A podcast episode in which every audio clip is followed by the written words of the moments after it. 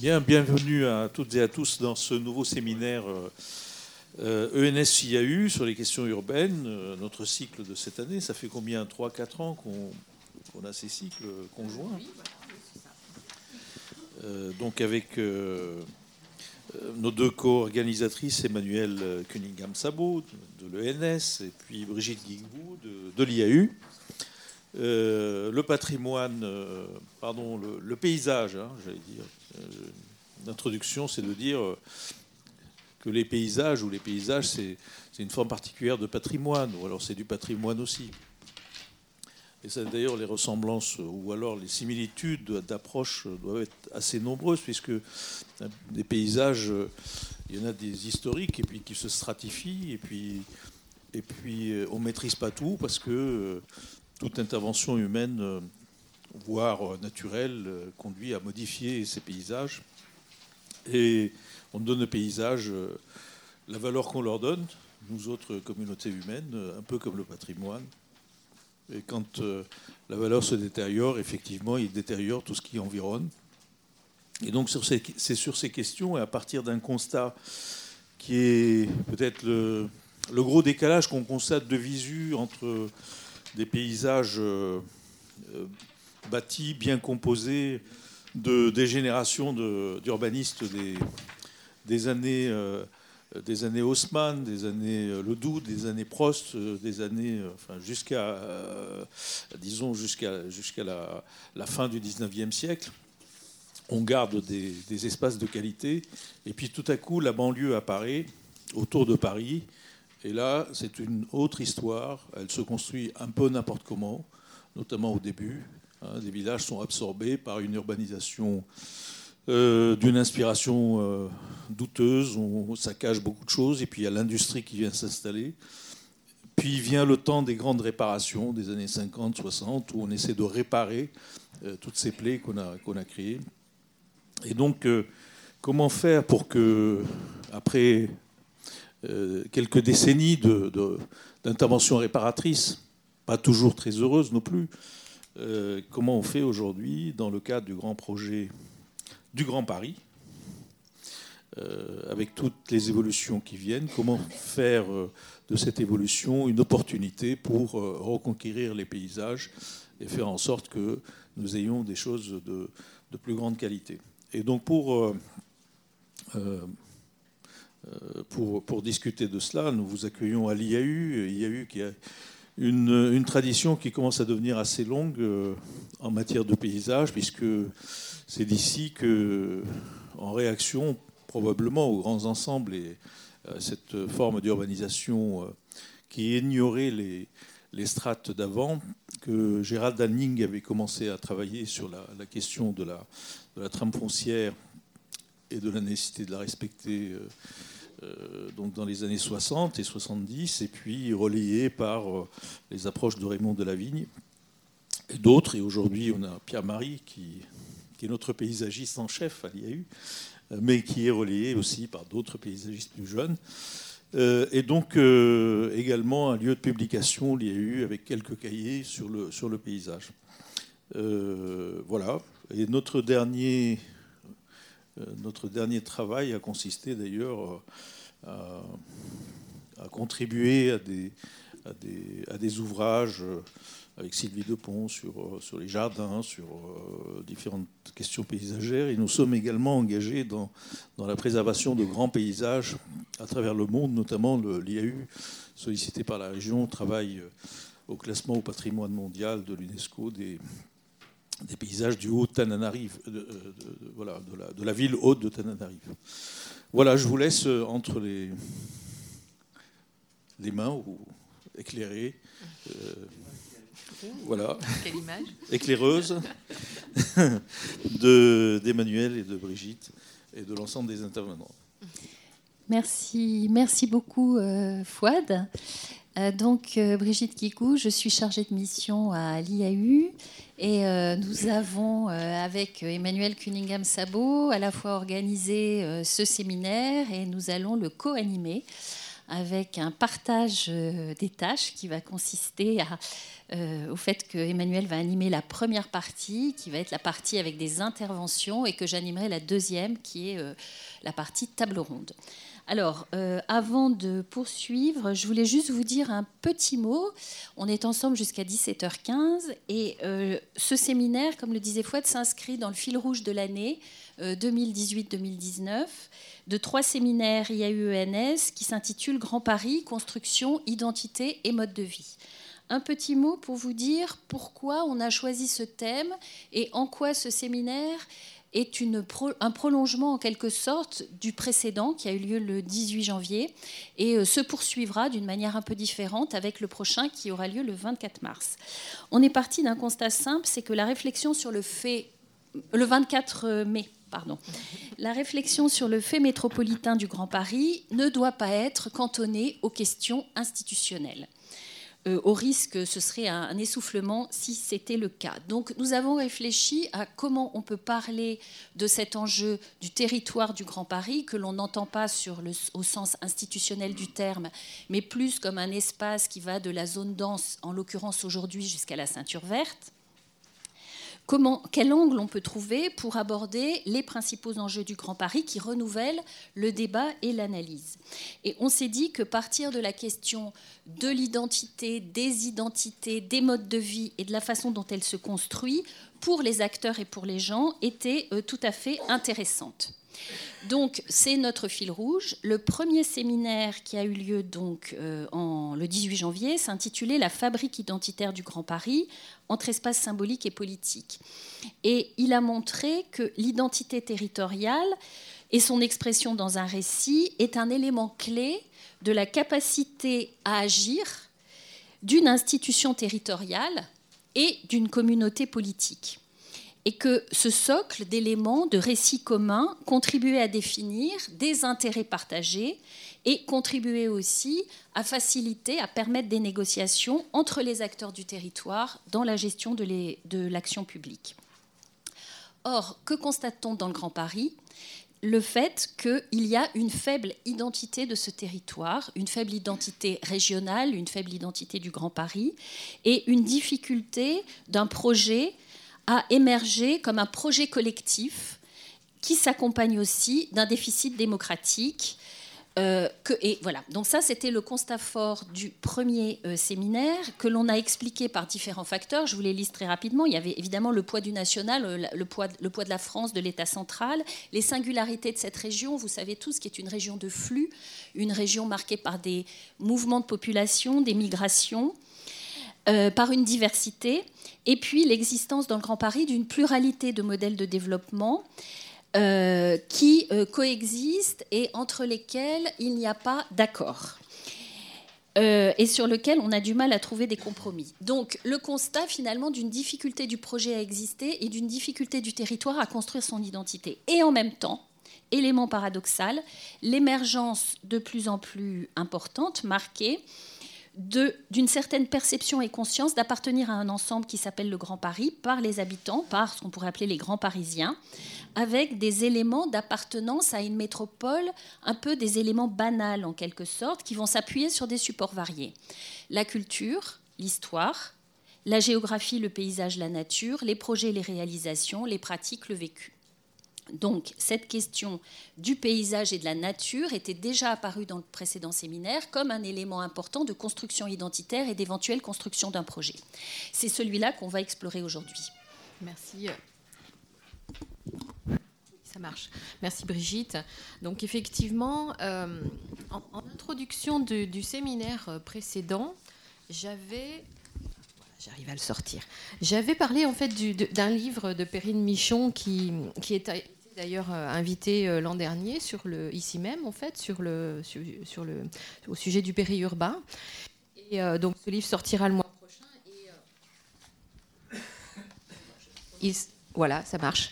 Et il s'intitule donc Les biens communs, un modèle alternatif pour habiter nos territoires au XXIe siècle donc il va être édité au pur.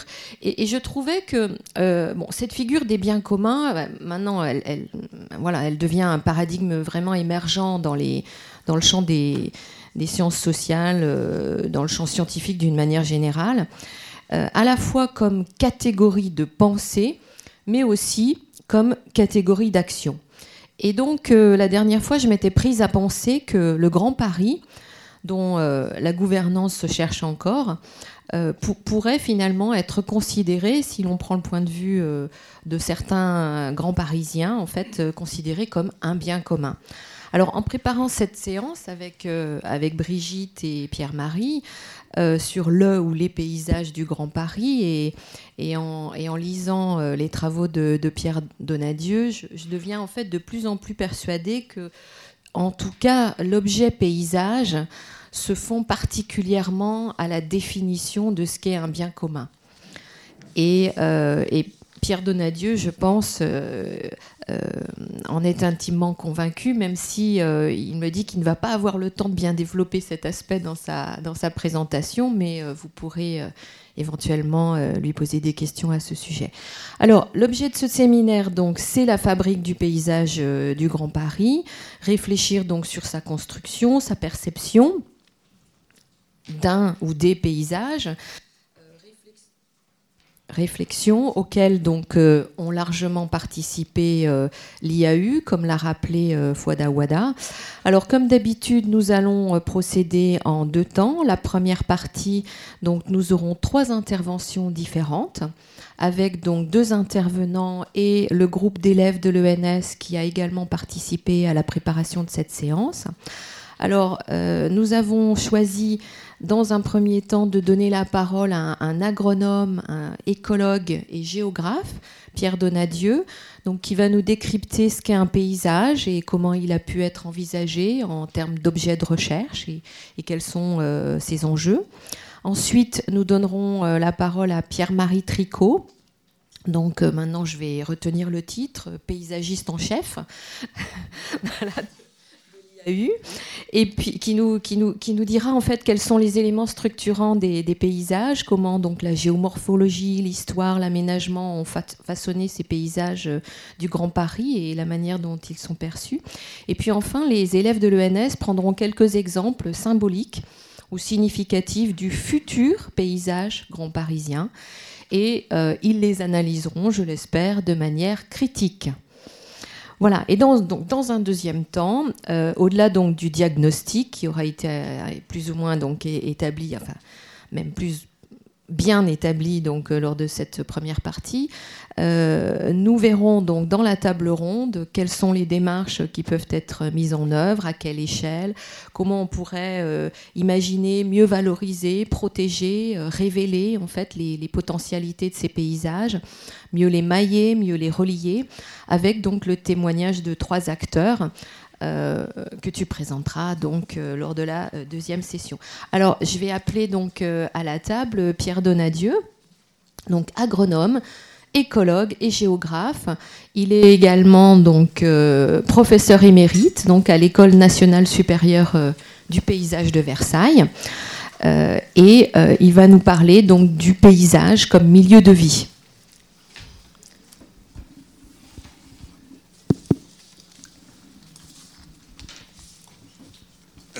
bonjour à tous. Alors, j'ai 20, minutes, alors il ne faut pas que je dépasse. Je regarde ma montre. Donc, le, ce, que je vais faire, c'est une introduction donc, à des propos beaucoup plus précis de Pierre-Marie.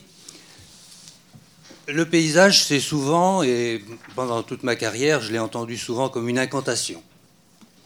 Je vais vous décrire, vous expliquer comment aujourd'hui cette incantation est devenue une méthode. Une méthode de travail pour euh, fabriquer euh, des identités, pour fabriquer des singularités euh, à des échelles d'espace et des échelles de temps extrêmement variables, ce qui est une condition en fait pour aboutir à cette idée qu'il s'agit de prendre soin de la manière la plus globale, la plus sociale, la plus environnementale et la plus politique possible. Alors je vais distinguer pour euh, le, cas du Grand Paris, bien sûr applicable à d'autres métropoles, je vais distinguer deux choses. Je vais distinguer le paysage On va l'appeler le paysage des autorités du Grand Paris, par exemple ici les gares du futur Grand Paris Express autour de la question de la, mobilité. On va appeler ça le paysage du Grand Paris, des autorités du Grand Paris. Celui qui est en cours d'élaboration avec, euh, vous l'avez dit, des, gouvernances pas encore très au point. Et puis les paysages, les paysages des habitants.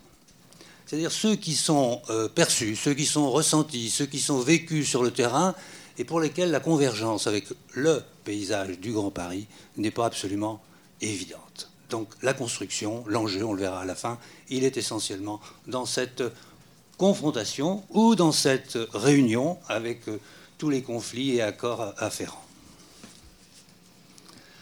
Donc je vais distinguer, pour revenir euh, finalement à, l'origine, parce que c'est un peu le but de l'opération euh, d'introduction, de, savoir d'où on vient avec cette notion de paysage. Donc euh, trois points, en fait presque chronologiques dans, dans, l'histoire. Le paysage d'abord comme art, mais ça va être schématique. Le paysage comme science, comme produit de, de, la connaissance, et les géographes en savent quelque chose, mais aussi les historiens. Et aujourd'hui, le paysage, donc comme méthode, comme, euh, comme objectif, comme politique publique et comme outil de la démocratie locale, dans la mesure où cette notion est nécessairement englobante et non pas strictement analytique. Il existe désormais une définition sur laquelle tout le monde est à peu près d'accord, les juristes, les géographes et beaucoup d'autres, qui est la définition, de la Convention européenne du paysage de Florence, signée en 2000 et euh, validée pour la France en 2006. Alors elle est importante à retenir car elle place pratiquement la, société, les habitants de des territoires au centre de la, de la question du paysage. Paysage, partie de territoire, tel que perçu par les populations et dont le caractère. Alors le mot est extrêmement important sur la question de l'identité, dont le caractère résulte de l'action de facteurs naturels et humains et de leur interrelation. Résumé en un mot, le paysage, je dirais, dont on a hérité sur le plan culturel, on va le voir la peinture, est aujourd'hui euh, converti en quelque sorte, interprété dans un paradigme assez différent, que je résume. Donc le paysage, c'est aujourd'hui le milieu de la vie, matériel et immatériel, de la vie humaine, mais aussi de la vie non humaine, telle qu'elle est produite donc, euh, pour cette vie, par cette vie et pour elle. Donc vous avez là une définition, je dirais, à la fois euh, juridique géographique, et en même temps une définition, enfin un résumé qui reprend cette notion de milieu qui est par ailleurs débattue par euh, d'autres chercheurs. Je pense à mon collègue Augustin Berg qui a réhabilité la mésologie, science du milieu. Enfin, réhabilité, redéfinie complètement. Créé presque. Créé, oui. Donc le paysage comme art, c'est un rappel. Je vous renvoie finalement à des images que vous avez tous en tête, euh, sachant tout le monde que pratiquement fréquente les musées. Donc à l'origine, c'est une représentation picturale et d'un monde idéal, d'un monde idéalisé, d'un monde souvent un peu utopique, tel qu'il est euh, souhaité par les commanditaires de ces, de ces peintures et qui concerne aussi bien le monde urbain, avec cette euh, représentation de Delphes de Vermeer, ou bien le monde rural avec une utopie, euh, je dirais, très, enfin, un, idéal, euh, l'idéal qu'on a appelé au XVIIIe siècle de la pastorale, qui est un monde de bergers et de bergères fort inoffensif, mais totalement déconnecté de la réalité de l'époque. Donc, à l'origine, on a cette représentation picturale qui est finalement le, qui a été le fond de commerce finalement du, du paysage, des paysagistes au cours de l'histoire et encore très près de nous si on regarde le terme lui-même, aujourd'hui, il s'avère finalement plus compliqué qu'il n'y paraît, à la fois en, mêlant aujourd'hui dans cette notion de paysage-milieu le paysage comme tableau, comme représentation, avec euh, ici une, version, euh, je dirais, une traduction en italien, mais c'est également valable pour l'espagnol, le portugais. Et puis la notion de territoire en tant que euh, le paysage tel qu'il s'offre aux habitants d'un territoire et comme en tant qu'il réunit les formes d'un pays commun et qui, est un petit peu antérieur et qui est traduit plus précisément par les langues nord-européennes, et en particulier allemandes, Landschaft. Donc, Aujourd'hui, ces deux notions convergent vers l'idée de, euh, de paysage-milieu, de paysage-environnement, de paysage-milieu de vie.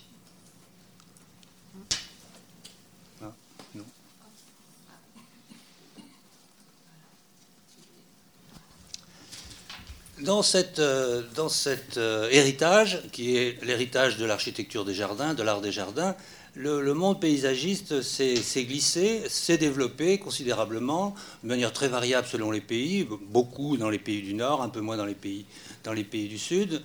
Euh, sur les 190 pays du monde, il n'y a que 60 pays qui s'intéressent à la question finalement de la compétence paysagiste alliée à celle de l'urbanisme. Et donc l'art des paysagistes concepteurs aujourd'hui a évolué bien au-delà de la question de l'art des jardins, de l'architecture des jardins. Il a évolué vers la, fabrique urbaine, vers la fabrique des identités urbaines, et en particulier avec une notion qui euh, est, apparue à la fois en, Europe et à la fois euh, aux États-Unis, en Amérique du Nord, qui est la notion d'urbanisme paysagiste. Aujourd'hui, les deux notions ont conflué avec une reconnaissance mutuelle des compétences qui sont en jeu. Euh, deux images ici une finalement, enfin de travail de paysagiste, une à New York et l'autre d'un projet qui a obtenu euh, à Barcelone, à gauche, là c'est la place, un projet de l'agence Terre, la place des Guards catalanes, qui a obtenu le Grand Prix national de l'urbanisme en 2018. Alors, euh, on pourrait terminer cette première premier chapitre par cette question est-ce que le Grand Paris sera, beau? Est-ce qu'il sera aussi vivant? Et quelles images seront choisies? Euh, c'est une question. Est-ce que ces beautés seront naturelles ou artistiques? Est-ce que ce seront les deux à la fois? Le débat est en cours et il n'est pas clos. Il ne fait que commencer. Comment? Donc deuxième, chapitre, le paysage comme science. Donc comme produit de connaissance, à partir d'une notion, je dirais, qui s'est imposée dans les 20 dernières années, la notion de, de service écosystémique à la région urbaine, donc de, ressources qui sont utilisables par, euh, par, la, région urbaine donc, et euh, au bénéfice de ses habitants. Ces services écosystémiques, en fait, euh, c'est une notion qui vient de l'Organisation des Nations Unies après une consultation de scientifiques qui a duré 2-3 ans, donc, et qui est le Millennium Ecosystem Assessment, et qui appuie je dirais, la, viabilité des écosystèmes urbains sur trois fonctions euh, essentielles. L'approvisionnement, en particulier en, aliments, en eau, en énergie, etc., tel, que représenté donc, euh, au milieu, vous voyez la, défense et les champs de salade euh, à côté, pas très loin. La régulation environnementale, sur tous les problèmes qui sont liés aux transitions climatiques actuellement, aux problèmes de pollution en particulier, et pour lesquels à gauche, vous avez une image d'une ville euh, chinoise qui a fabriqué sur une petite ville de 2 millions d'habitants un immense marais d'épuration, donc euh, des, eaux, euh, des eaux urbaines. Et puis, est-ce qu'on peut résumer aux services sociaux et culturels, qui sont donc une tradition, là, des, parcs et jardins publics, avec ici le, deux parcs, le parc du Sausset, donc près de Roissy, et puis un parc beaucoup plus ancien de Michel Corajou, du paysagiste Michel Corajou, à Saint-Quentin en Yvelines, il y a une quarantaine d'années. Donc là, on a, on a, affaire à une tradition, et en même temps, euh, pour ces parcs, et en même temps, pour les deux autres cas, euh, l'agriculture dans la ville, les agricultures urbaines, autant que les services de nature, à une réinvention de la, présence de ces services dans la ville. S'y ajoute, euh, je dirais de manière beaucoup plus récente, le paysage, tel qu'il est défini par les sciences de la vie et les sciences de la nature, et qui est un petit peu différent de, je dirais, de la, de la distinction euh, que de la définition de la Convention européenne. Donc c'est le paysage des écologues qui, lui, est beaucoup plus matériel, beaucoup plus tangible, et qui correspond à une échelle géographique d'analyse des écosystèmes euh, urbains, aussi bien naturels qu'artificialisés, et qui est une, notion qui s'applique, enfin, qui est reprise par les lois Grenelle de 2008-2010 à travers la politique de la trame verte et de la trame bleue, dont il sera question, je pense, assez largement, et l'image ici est celle de la région urbaine de Cergy-Pontoise, où le vert, le jaune, etc., indiquent autant d'éléments euh, à relier, à connecter dans une politique de trame verte et bleue. Enfin, quelles, identités paysagères? Ça, c'est le point le plus, le plus délicat, dans la mesure où, effectivement, il, il fait appel aux deux notions très larges que j'ai évoquées, à la fois scientifiques et artistiques.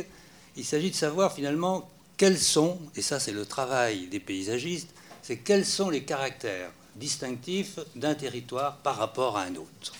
L'identité euh, naît de cette reconnaissance et cette reconnaissance, elle, passe par la, compétence paysagiste autant que urbanistique, de savoir finalement en quoi telle collectivité, comment telle collectivité va se distinguer dans, l'apparence de son territoire par rapport à un autre, en réunir les mêmes, parfois les mêmes caractéristiques et parfois en, affirmer d'autres. Et pour cela, au cours des 30 dernières années, en France, euh, grâce aux politiques publiques et donc euh, au, ministère de l'Environnement essentiellement, une boîte à outils euh, tout à fait efficace a été d'abord inventée, expérimentée, testée, mise en œuvre et comme finalement ça marchait assez bien, renouvelée. Alors je les cite parce que je ne vais pas du tout en parler. C'est ce qui apparaît en jaune. Cette boîte à outils, qu'est-ce qu'elle contient?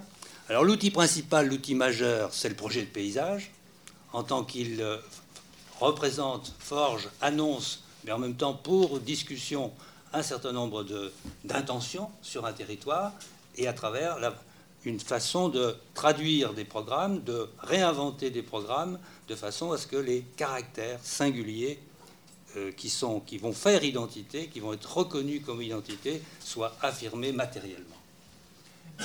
matériellement et de manière immatérielle à travers les jugements esthétiques, moraux qui les concernent. Projet de paysage, on va en reparler largement. Projet de paysage se traduit ensuite euh, dans les documents d'urbanisme par le plan de paysage, qui aujourd'hui est devenu une banalité des schémas de cohérence territoriaux. Les chartes de paysage qui ont été annoncées dès 1993 dans la loi, en particulier sur les parcs, pour les parcs naturels régionaux, et qui en fait constituent une, euh, des principes, euh, une éthique en fait des territoires sur lesquels les élus signent finalement leurs engagements. Et ça c'est extrêmement important, si bien que les 53 parcs, 53 parcs, je crois qu'il y en a 53, euh, euh, sont aujourd'hui, je dirais, ont en fait annoncé dès le départ qu'ils étaient des territoires d'expérimentation depuis 40 ans, et sont effectivement aujourd'hui des territoires exemplaires dans la mesure où chacun finalement a, su finalement euh, affirmer l'identité qu'il revendiquait à travers son histoire, son écologie, sa géographie, ses politiques, ses productions, etc. C'est ajouté à cela les atlas de paysage depuis, depuis 1996, donc qui ont été mis en place au niveau départemental. Au début, c'était un peu régional, mais c'est devenu départemental avec des financements publics.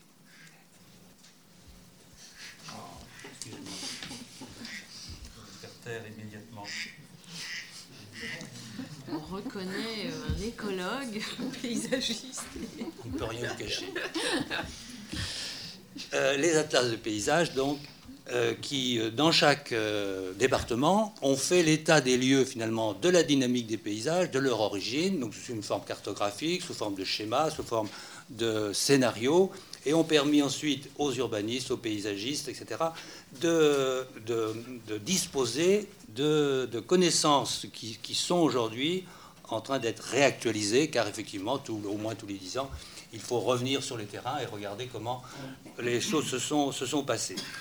Et dernier, euh, dernier outil, les observatoires photographiques de paysage, depuis pratiquement les années 90, il y en a environ 130 aujourd'hui, dans les parcs naturels régionaux, effectivement, mais aussi en dehors, et qui permettent non seulement de suivre l'évolution des paysages selon des protocoles euh, assez précis, mais surtout de discuter de débattre avec la population finalement de ces caractères singuliers qui sont euh, soit à conserver, euh, soit problématiques parce qu'ils sont d'une manière ou d'une autre menacés. Et ça, c'est le point de vue à la fois des populations, des habitants, comme des élus, de savoir finalement qu'est-ce qui est représenté de leur territoire et qui va exister dans la conscience commune.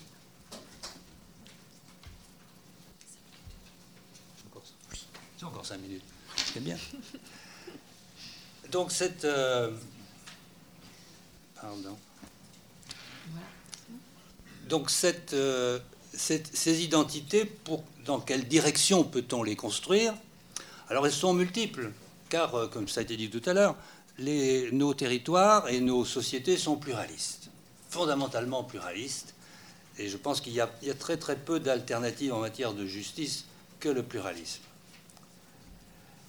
Donc il y a plusieurs directions possibles, et elles sont, toutes ces directions sont compatibles.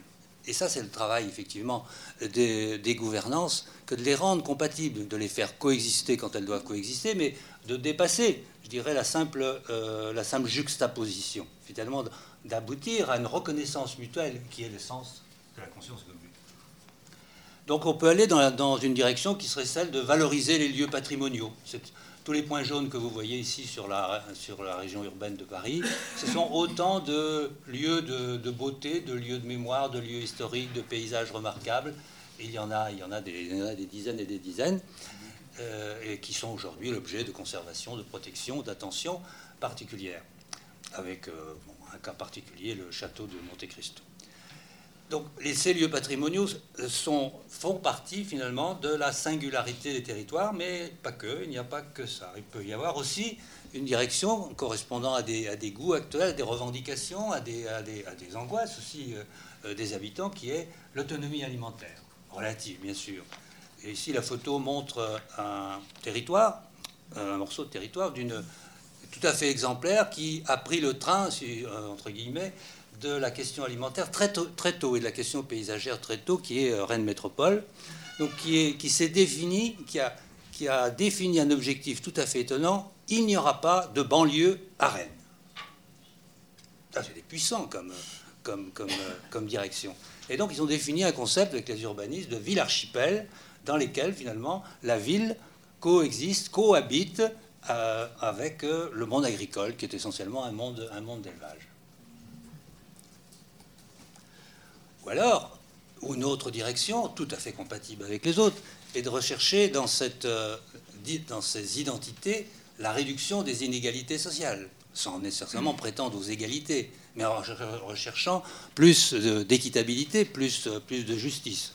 Donc là, je, ne montre pas des exemples en région parisienne, mais je prends des exemples dans d'autres métropoles, euh, donc euh, des quartiers très très pauvres dans la région de Lisbonne ou des quartiers beaucoup plus aisés dans la région de San Francisco. Donc, entre paupérisation et gentrification, il y a là des lignes politiques à, mettre en évidence et en même temps à, discuter et à débattre au niveau de chaque, territoire et au-delà de la question simplement des logements sociaux. Donc avec, euh, et c'est ça le point, important, avec une, une, méthode, toujours pour revenir à cette méthode, qui, est la gouvernance territoriale des paysages, qui associe habitants, euh, associations et, euh, et, élus. Élus, élus des communes et élus des intercommunalités. Alors je cite ici un exemple que nous suivons euh, dans le cadre justement d'une charte de paysage qui a été initiée à l'école de Versailles et qui depuis 2014 et sur lesquelles il y avait récemment un bilan pour savoir qu'est-ce que ça avait donné. Et là, les images que vous voyez, en fait, ne montrent pas, mais derrière cette gouvernance, en fait, il y a un acteur principal, un acteur collectif principal, qui s'appelle l'Association patrimoniale de la plaine de Versailles et la vallée de la Mauldre, qui depuis 2003 euh, agit comme étant le, disons, le, catalyseur finalement des rencontres, des débats sur la manière de vivre ensemble dans cette plaine de Versailles, qui est en fait euh, la région qui est au-delà du grand canal du, parc de, Versailles. Donc ici, vous voyez à la fois un axe euh, hein, un, axe, un axe qui a été repris euh, récemment, qui était une piste agricole et qui, était, qui est devenu un lieu finalement de, de circulation, de, de, loisirs extrêmement fréquenté euh, dès qu'il fait beau. Il y a des, des, des, cueillettes directes, il y a des jardins partagés et beaucoup d'autres choses que je ne montre pas, et qui fait que la plaine de Versailles, qui il y a 30 ans était une, un vide total, est aujourd'hui revendiquée avec des mots très précis. Les, Versaillais disent notre plaine de Versailles. C'est là que la reconnaissance s'exprime par le langage. Mais derrière, il y a 30 années, disons que là, il y a pratiquement euh, presque 20, 20 années, mais c'est un long travail et qui aujourd'hui aboutit à, je dirais, à une reconnaissance politique, à une reconnaissance publique, à une reconnaissance euh, habitant. Et on fait travailler à la fois ensemble des agriculteurs, on va dire conventionnels, euh, des agricultures de proximité, maraîchage, etc. Et en même temps, tout ce monde se frotte l'un à l'autre avec les résultats. Donc j'ai essayé d'illustrer avec ça. Donc pour finir, l'enjeu, vous le comprenez, c'est que le paysage du Grand Paris, donc je pensais à la mobilité, à bien d'autres choses qui vont relever finalement des initiatives du Grand Paris, avec une régulation territoriale, comment le paysage du Grand Paris peut finalement être réuni démocratiquement avec les paysages des grands Parisiens, donc avec à la fois leur participation dans le débat public euh, au niveau des collectivités, mais allant jusqu'à la délibération et la décision avec, avec ces élus, euh, de façon à ce qu'il y ait le maximum, je dirais, de, recherche de, compromis, de, quand il s'agit de compromis, ou d'autres solutions, diront, plus inventées.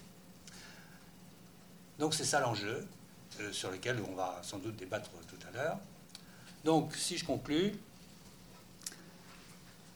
il s'agit de prendre soin, donc, euh, d'une manière tout à fait particulière, en s'appuyant sur la perception qu'ont les élus, les habitants, les responsables politiques d'un territoire donné, aux différentes échelles d'espace qui sont concernées, administratives, et avec des échelles de temps extrêmement variables. Ça peut être de l'ordre de l'année, comme ça de, l'ordre de, de 10, 20 ou 30 ans. Donc trois, trois points importants.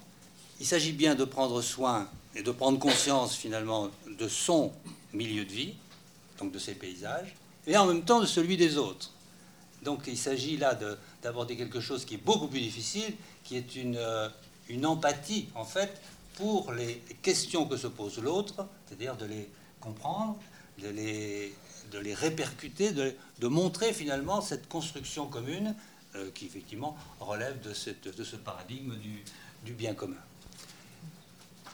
Ce qui implique une construction collective, c'est évident, avec toutes les parties prenantes. Et sans, exclusion, puisque je dirais le principe démocratique est là, avec, euh, je dirais, l'enjeu fondamental aujourd'hui, étant donné les, questions euh, notamment climatiques ou énergétiques ou de biodiversité qui sont posées, qu'est-ce que l'on transmet aux générations futures?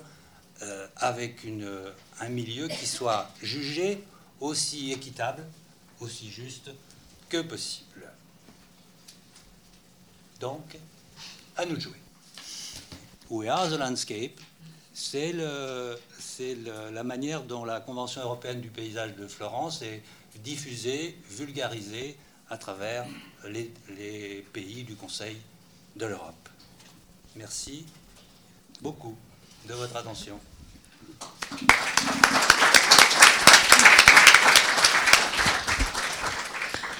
Merci Pierre Donadieu. Est-ce que euh, vous avez des réactions, des questions? Puisqu'en fait, comme le temps a été bien respecté, on a le temps en fait euh, pour quelques questions, ou alors on enchaîne directement avec Pierre-Marie. Euh, et vous pourrez poser des questions à l'ensemble des deux premiers intervenants ou une réaction. Oui. Vous vous présentez, s'il vous plaît Merci. Euh, Pierre Salmeron, président de Sud Environnement.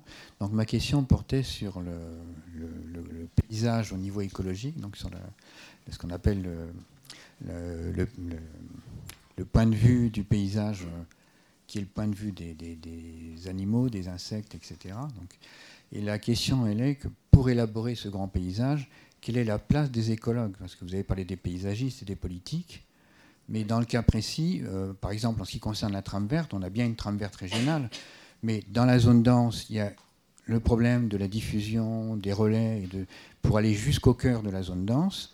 Il y a toute cette trame secondaire qu'il faut aussi prendre en charge, y compris au niveau du SCOT et, du reste.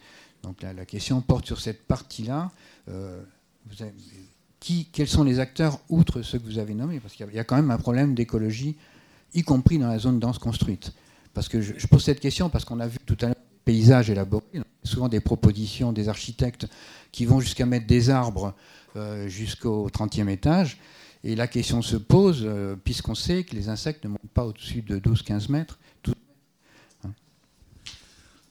Oui, oui, c'est une question euh, tout à fait importante. Moi, ce que j'ai dit, c'est que toutes les parties prenantes sont, concernées. Ça veut dire qu'en matière de, fonctionnement des écosystèmes urbains, euh, il, est absolument nécessaire que cette expertise soit présente. Donc, si elle est présente dans les équipes, et là, je dirais la précaution est à prendre au niveau de, la constitution des, euh, des, modes de gouvernance. Si, parce que pour une raison extrêmement simple, pas simplement pour, la, une question d'application de la loi sur les trames vertes, parce qu'aujourd'hui, l'enjeu, c'est de savoir comment dans les collectivités, euh, au niveau urbain, ces trames vertes sont constituées, les, connexions entre réservoirs de biodiversité sont, sont, faites, euh, il est nécessaire, en fait, ne serait-ce que par rapport au Millennium Ecosystem Assessment, de, conforter le fonctionnement écobiologique euh, de, de, ces systèmes urbains. Et ça, ça relève d'une expertise qui n'est pas celle de ceux qui s'occupent de la mobilité, de ceux qui s'occupent du logement, de ceux qui s'occupent d'autre chose. Donc là, il y a une place réelle pour le monde de, pour la connaissance écobiologique. Euh, et aujourd'hui, il y a beaucoup de recherches euh, qui concerne ce domaine, y compris bien sûr sur la, sur la, région, la région, parisienne. Mais c'est beaucoup, beaucoup, plus difficile à faire euh, que, par exemple, euh, en dehors du, tissu, urbain.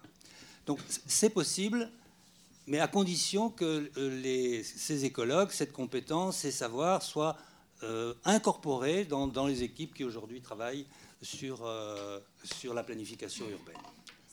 Donc ils ont leur place, mais on peut regretter effectivement qu'en France, ils, soient vraiment très discrets.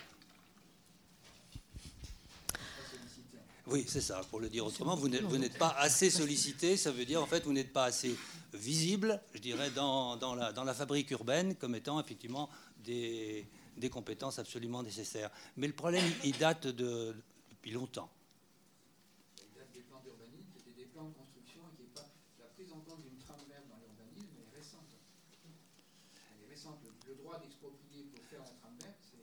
Oui, oui, mais le, problème, il n'est pas là. Il ça a été un problème de formation. De formation, non pas de nature de formation, mais de, presque de quantité, finalement, de, spécialistes qui ont été formés à ça. Euh, les universités n'ont pas fait, je dirais, l'effort. Ça a été justement un peu l'inverse pendant toute une, au moins deux décennies, de, en fait, de réduire la, les formations dans le domaine, dans le domaine de l'écologie. Beaucoup de formations doctorales ont été, ont été supprimées. On va enchaîner. Oui. Deuxième et dernière question, parce que là, du coup, on prend du retard. Oui, euh, par rapport à la Convention européenne de, Florence du paysage, il y a effectivement, outre la, définition et le fait que tout le monde doit être concerné, il y a aussi la, pointé la difficulté pour que les populations, euh, outre leur perception coutumière, puissent aller un peu au-delà et être des vrais interlocuteurs aux spécialistes, etc. Et euh, lorsque vous avez dit, bon, les observations photographiques, enfin tout le diagnostic qui peut être fait, euh, doit être débattu avec la population, etc. Or, on s'aperçoit qu'aujourd'hui, alors qu'on n'est plus en 2000, mais que donc les choses ont avancé, on y est en 2006, qu'au niveau de, par exemple, la question se pose en particulier au niveau des diagnostics, qui sont la première étape des plans locaux d'urbanisme et bientôt d'intercommunalité. Disons que les, cette euh, prise en charge des perceptions et de faire avancer les populations pour qu'ils puissent vraiment s'exprimer n'existe quasiment pas pour avoir travaillé sur cette période de PLU, on aperçoit que les diagnostics sont avant tout présentés comme quasi achevés et que les malheureux habitants, sauf quand on est un peu une association environnementale, donc on se penche dessus, le partage pour pouvoir ensuite dire ce qu'on souhaiterait ou ce qu'on ne souhaiterait pas que se passe, on a encore un long chemin à faire qui devrait être un des éléments du, du SCOT de la, de la métropole du Grand Paris pour que les habitants, effectivement, y soient, mais de manière éclairée. Hein vous avez complètement raison. Euh, c'est pas propre au Grand Paris. Pratiquement dans, toutes les dans toutes les communes de France, vous avez un déficit de démocratie participative. Alors on peut espérer qu'avec le grand débat public qui vient de se passer, euh, il y ait plus de sensibilisation à cette question. Soyons optimistes. Alors, je, donc, je donne la parole maintenant à Pierre-Marie Tricot. Donc, euh, j'ai bien retenu, paysagiste en chef euh, de l'IAU. voilà, vous êtes monté en grade. Donc, alors, initialement paysagiste et urbaniste donc euh, à l'IAU, qui va nous parler en fait des éléments constitutifs du ou de ces paysages du Grand Paris. Comment donc ces paysages ont-ils été pris en compte ou non par l'urbanisation Comment en fait la géomorphologie, l'histoire et l'aménagement en fait ont fait varier en fait ces, ces paysages? Voilà, du coup, d'accord. donc je ne vais pas, donc moi, euh, parler des, fondements de la notion de paysage. Je vais m'appuyer sur justement tous les, définitions du paysage, du paysage et des paysages qu'a donné euh, Pierre Donadieu. Et euh, je vais vous dire ce qu'il en est justement sur ce territoire du Grand Paris. Donc, si, si tant est qu'on puisse définir ce, ce territoire. donc, essentiellement, ce qu'on y voit et qui évidemment après va être perçu de façon différente par les différents acteurs. Alors, euh, je vais d'abord donc vous, présenter le socle sur lequel s'est bâti euh, le Grand Paris et euh, vous montrer que ça correspond déjà à une entité géographique et après différencier la façon dont le, paysage a été traité, dont on a ou pas composé, ou on sait ou pas appuyé sur la géographie dans Paris intramuros et à l'extérieur, ce que Fouad avait évoqué dans son introduction tout à l'heure. Donc, pour ce qui est de la situation régionale, rapidement, je vais faire un zoom euh, rapide en partant du bassin parisien euh, pour vous montrer qu'on se situe au centre d'un ensemble d'anneaux concentriques qui sont les différents affleurements géologiques et d'un système qui est plutôt radial, lui, qui est celui des, du réseau hydrographique, hein, de l'ensemble des principaux affluents de, de la Seine, puisqu'on voit que le, le, croisement de la confluence de ces principaux affluents se situe au centre, hein, notamment euh, la Marne, mais l'Oise pas très loin non plus, et l'agglomération parisienne donc étant au centre de ce dispositif. Euh, donc un système radioconcentrique qui préexiste euh, de très, très longtemps à, la centralisation royale et jacobine. Si on regarde de plus près maintenant, euh, à un niveau donc, euh, qui est vraiment celui de non plus le grand bassin parisien, mais vraiment la partie euh, urbanisée, on, voit donc qu'on a une, une sorte de, de, cuvette à la, à la, confluence de ces, de ces fleuves qui est qui se trouve donc entre des plateaux, vous avez qui sont en jaune dans la partie sud, vous avez ces, plateaux qui sont en fait l'extrémité de l'avancée ultime de, l'abri et de la Beauce, et euh, un élargissement de la vallée, puisque la vallée de la Seine elle est relativement étroite euh, en amont, et elle est assez étroite, même s'il est un peu plus large en aval, et au niveau où s'est établi euh, Paris, elle est, beaucoup plus large et elle est ouverte au nord-est, hein, puisque là on a une, plaine, plaine de France, et non pas, et non pas un plateau. Et donc vous avez ici donc en différentes nuances de jaune les principaux plateaux, en, brun les buttes euh, isolées, euh, en brun plus clair les, secteurs mixtes de collines, etc. Et puis en bleu, vous voyez tout ce qui est vallée, hein, le fond de vallée en bleu et les, les, coteaux des vallées en, bleu plus, plus soutenu. Donc vous voyez assez bien donc, ces unités paysagères, ça résulte d'une d'une carte des unités paysagères qu'on a produit il y a quelques années avec euh, Corinne Lejeune. Je vous citerai chaque fois je ne peux pas citer tout le monde parce qu'à l'Institut, beaucoup de gens ont fait beaucoup de choses et je tâche de citer ceux qui sont là parce que ça peut permettre, euh, à la pause par exemple, si vous voulez en savoir plus, vous pouvez aller voir un, tel ou un tel. Donc, euh, comme Corinne Lejeune est là, elle pourra aussi vous parler de, du travail qu'on avait fait sur les unités paysagères. Et donc, ces unités, on les a définies un petit peu selon la méthode des atlas de paysage que Pierre Donadieu avait cité tout à l'heure, en, en mettant des enfin, en identifiant des unités justement qui avaient une, identité suffisante notamment pour qu'on puisse les nommer. Et chacune de ces unités ici est représentée avec son relief euh, dominant.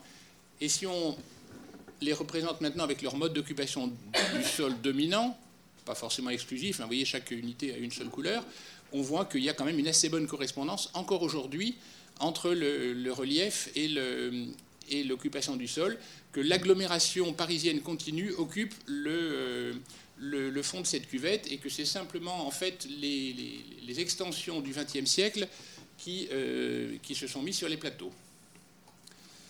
Euh, cet espace, il est également donc il est assez bien identifié par la, par la géographie. Euh, il l'est encore même si l'agglomération dépasse. Vous voyez, l'agglomération au sens INSEE, elle est en très rouge ici. Mais euh, la partie centrale, euh, il y a une partie centrale quand même avec une, densité nettement plus, plus importante. Et même si la densité de population et d'emploi varie de façon continue depuis le centre vers la périphérie, il y a quand même des, endroits où, la variation de densité est un peu plus forte. Et, et on voit quand même une partie centrale qui apparaît ici et qui correspond un petit peu, à peu près au niveau de l'actuelle métropole du, euh, du Grand Paris, donc c'est-à-dire les trois départements de, enfin Paris, les trois départements de Petite Couronne. Euh, alors on voit, on voit ici donc si la métropole au sens fonctionnel de, des relations, etc., dépasse largement, puisqu'elle elle va jusqu'aux confins de l'Île-de-France, euh, même l'agglomération au sens continuum bâti également, maintenant dépasse cet espace central, on a quand même encore un espace euh, qui est identifiable euh, par euh, sa densité, son occupation du sol, sa géographie, qui se trouve donc qui se trouve donc avoir une position qui lui permet d'être une, position en cuvette qui lui permet d'être visible d'un certain nombre d'endroits et qui était aussi donc ce sur quoi s'est appuyé le projet de ceinture verte euh, qui, euh, qui a été euh, commencé, initié déjà dans les années 70, hein, qui est assez ancien, qui a été repris jusque dans le, dernier SDRIF, donc avec les, travaux de Corinne Lejeune et Nicolas Laruelle que vous voyez qui sont présentés ici, une identification de tous ces espaces, et on voit justement que beaucoup de ces, espaces principaux de la ceinture verte se situent au, autour de cette, zone centrale, de ce, de ce cœur d'agglomération.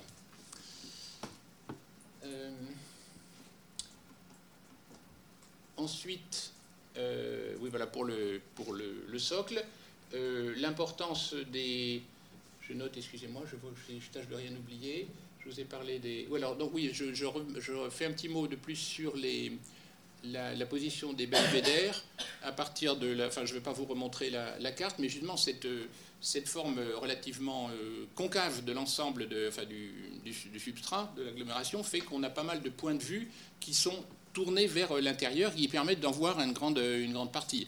Si vous allez vers la, du côté de, la boucle de Champigny, d'Abus d'Orgemont, euh, de, du, du, parc de Saint-Cloud, vous avez un certain nombre de, points d'où on voit une grande, même si c'est une très grande métropole, puisque la partie métropole du Grand Paris, elle fait, je ne sais plus, 6 ou 7 millions d'habitants, fait plus, de la moitié de l'agglomération on en voit un grand morceau, on peut en embrasser du regard un très, grand morceau. Ensuite, euh, comment on a euh, euh, mis en valeur ou non cette, cette géographie?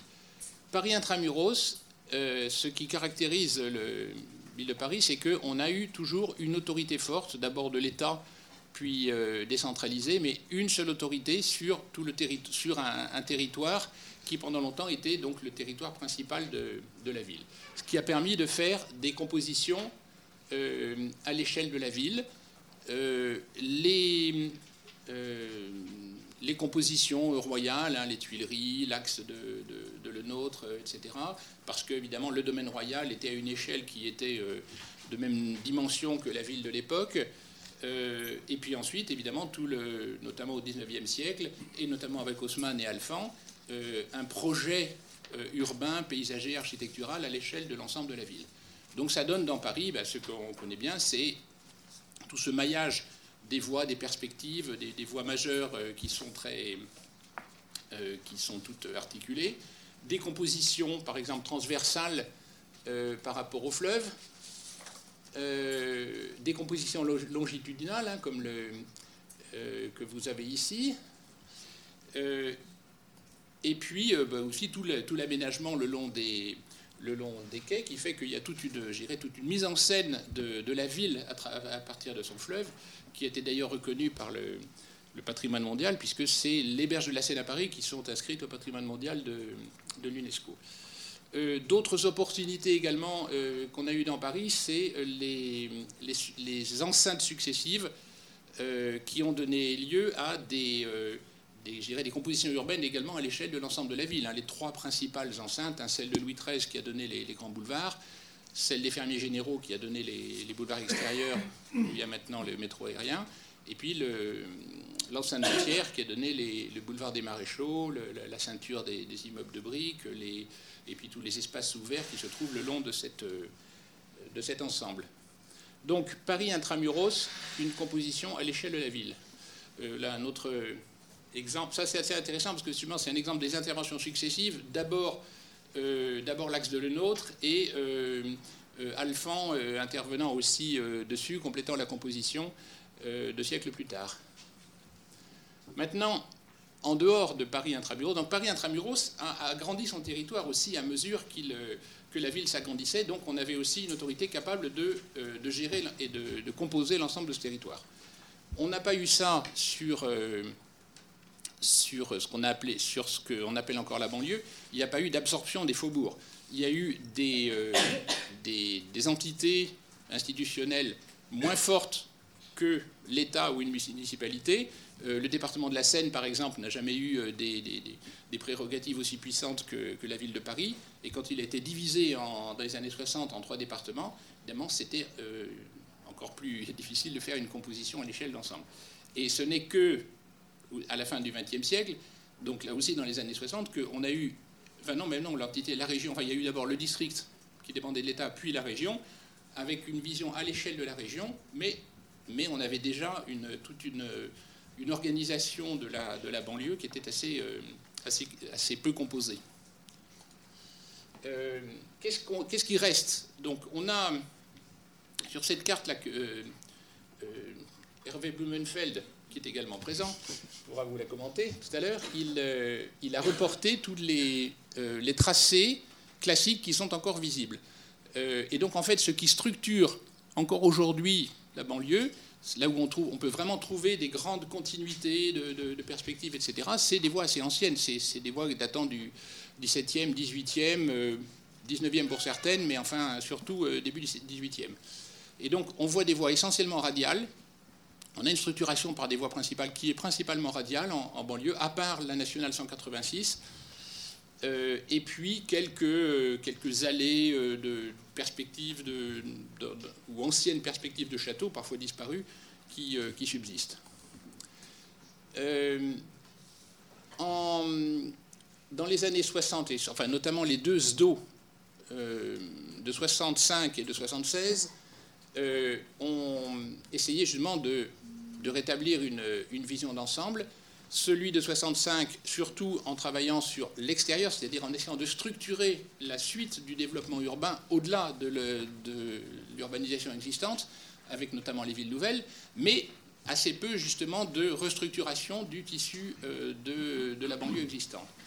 En, en 76, on a eu euh, une chose tout à fait intéressante, c'était euh, Gérald Hanning, que Fouad avait mentionné tout à l'heure, qui avait fait un, plan de composition urbaine à l'échelle de l'ensemble de l'agglomération et même plus, plus largement hein, de, de, presque toute la région. Malheureusement, ce plan n'avait pas de valeur euh, réglementaire, hein, c'était juste un, guide. Évidemment, il n'a pas eu euh, le même effet qu'ont pu avoir les, les plans de, de, l'époque d'Haussmann. Euh, ensuite, avec le SDRIF de 2013, il y a, on peut dire qu'on revient un petit peu sur le, sur le tissu euh, constitué une volonté de, restructuration, d'identification, de donner. Alors il y a un certain nombre d'éléments que je citerai rapidement dans le strip de, 2013. Par exemple, le, travail qui avait été fait sur les, ce qu'on avait appelé les avenues et les boulevards urbains, euh, en disant ces grandes voies doivent redevenir des, vraies voies structurantes de l'urbanisation. Jusqu'à présent, euh, ce qu'elles sont devenues, on, le sait, c'est que ces, grandes voies qui étaient quand même au départ un petit peu des axes monumentaux, euh, ne sont pas, n'ont pas été des supports de densification et de, centralité, euh, se sont plutôt paupérisés, sont devenus des axes en matière d'habitat, se sont paupérisés et sont devenus des axes commerciaux, des vitrines, enfin tout ce qu'on appelait les, entrées de ville, ce qui n'est pas uniquement le cas de, l'agglomération parisienne, mais de beaucoup de, villes en France. Donc euh, voilà, ces avenues urbaines, ces, grandes radiales peuvent devenir des avenues urbaines, les grandes rocades peuvent redevenir des, peuvent devenir des boulevards, plus également le, les travaux qui sont en, qui sont en, cours, toutes les réflexions en cours, qui sont suivies notamment ici par Paul Lecroix, Dominique Rioux, sur la, la ville après l'autoroute. Il y a également le réseau des autoroutes, puisque dans les, années 60-70, la structuration de la banlieue s'est faite essentiellement de façon technique, avec des autoroutes, avec euh, les aéroports, avec le mine de, de Rungis. Euh, maintenant, ces grandes emprises, ces grands équipements, qui n'ont pas été en fait faits avec un souci de composition urbaine, peuvent peut-être devenir des, supports de composition urbaine. Euh, aujourd'hui, enfin, euh, en 2019, euh, on a des opportunités. Donc, justement, le travail sur les, grandes voies, c'est un travail qui est, en cours. la mise en valeur des belvédères, qui sont justement des, points tout à fait importants dans l'appropriation du paysage et pour faire que les paysages des différents habitants puissent contribuer à faire ensemble un paysage.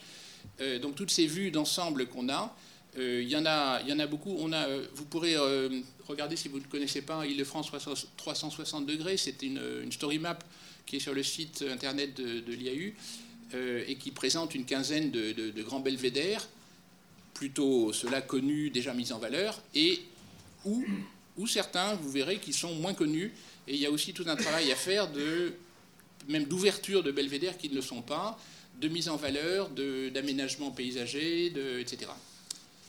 Euh, et puis, on a des projets qui, sont, euh, qui fédèrent aussi euh, un certain nombre, enfin, qui, qui, sont pas, qui sont non pas ponctuels, mais des projets qui sont vraiment, eux, à l'échelle de, de, grandes parties de la, métropole.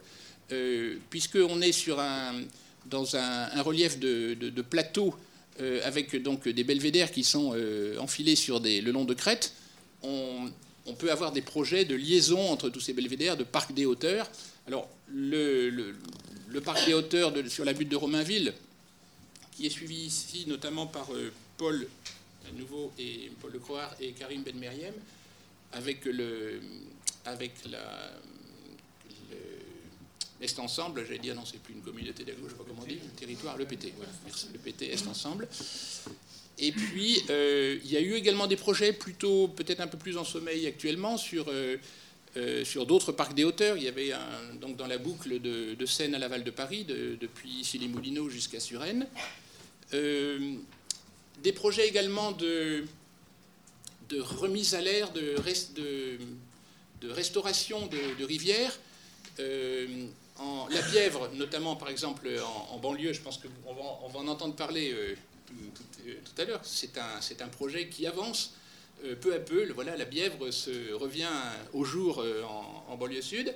Dans Paris, c'est plus compliqué puisqu'il y a eu du remblaiement. on avait, il y a quelques années, fait des, propositions sur Paris intramuros. Peut-être que ça serait à revisiter maintenant parce que à l'époque, on parlait moins d'urbanisme souterrain. Et si on veut faire euh, revivre la Bièvre dans Paris, il y a des endroits comme ici euh, où elle pourrait être euh, à ciel ouvert, mais d'autres endroits, ça serait une rivière souterraine. Et donc là, on pourrait peut-être maintenant revisiter ce, concept.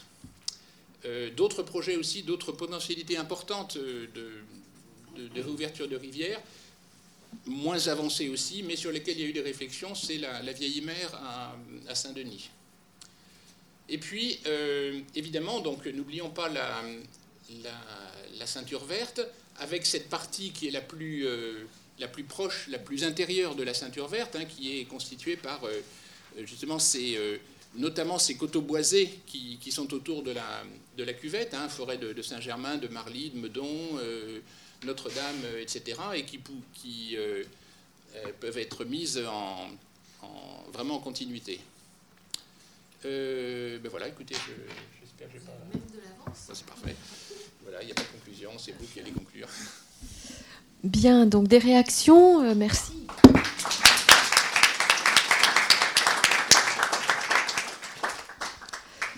Des questions, des réactions face à, cette euh, belle histoire en fait du, paysage du Grand Parisien?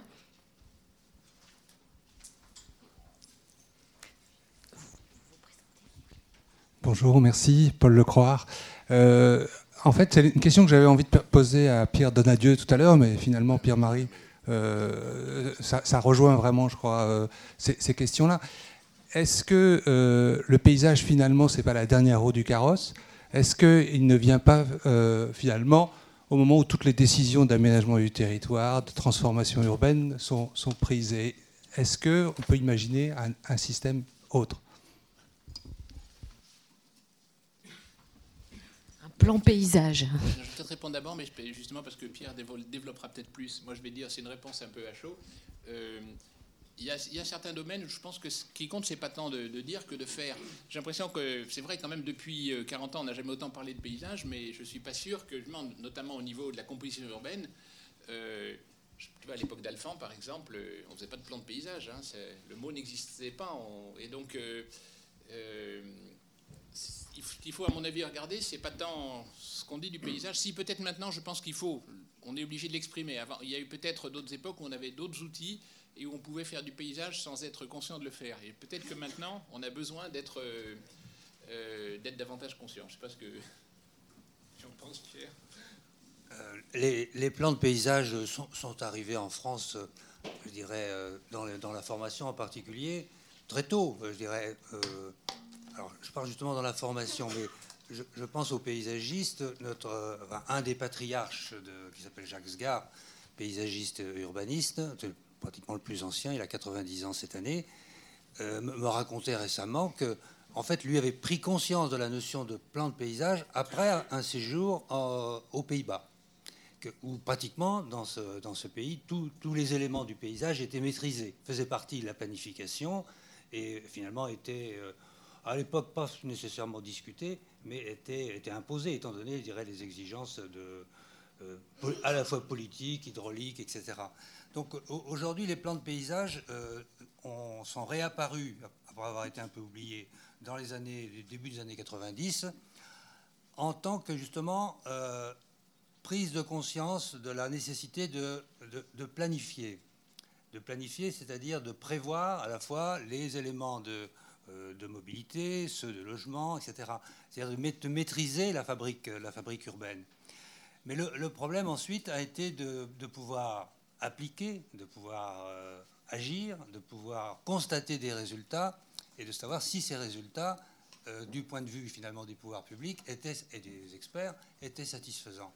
Et on s'est aperçu que dans beaucoup de cas, ce n'était pas satisfaisant. C'est-à-dire qu'il fallait introduire d'autres éléments régulateurs pour effectivement euh, valider des, décisions.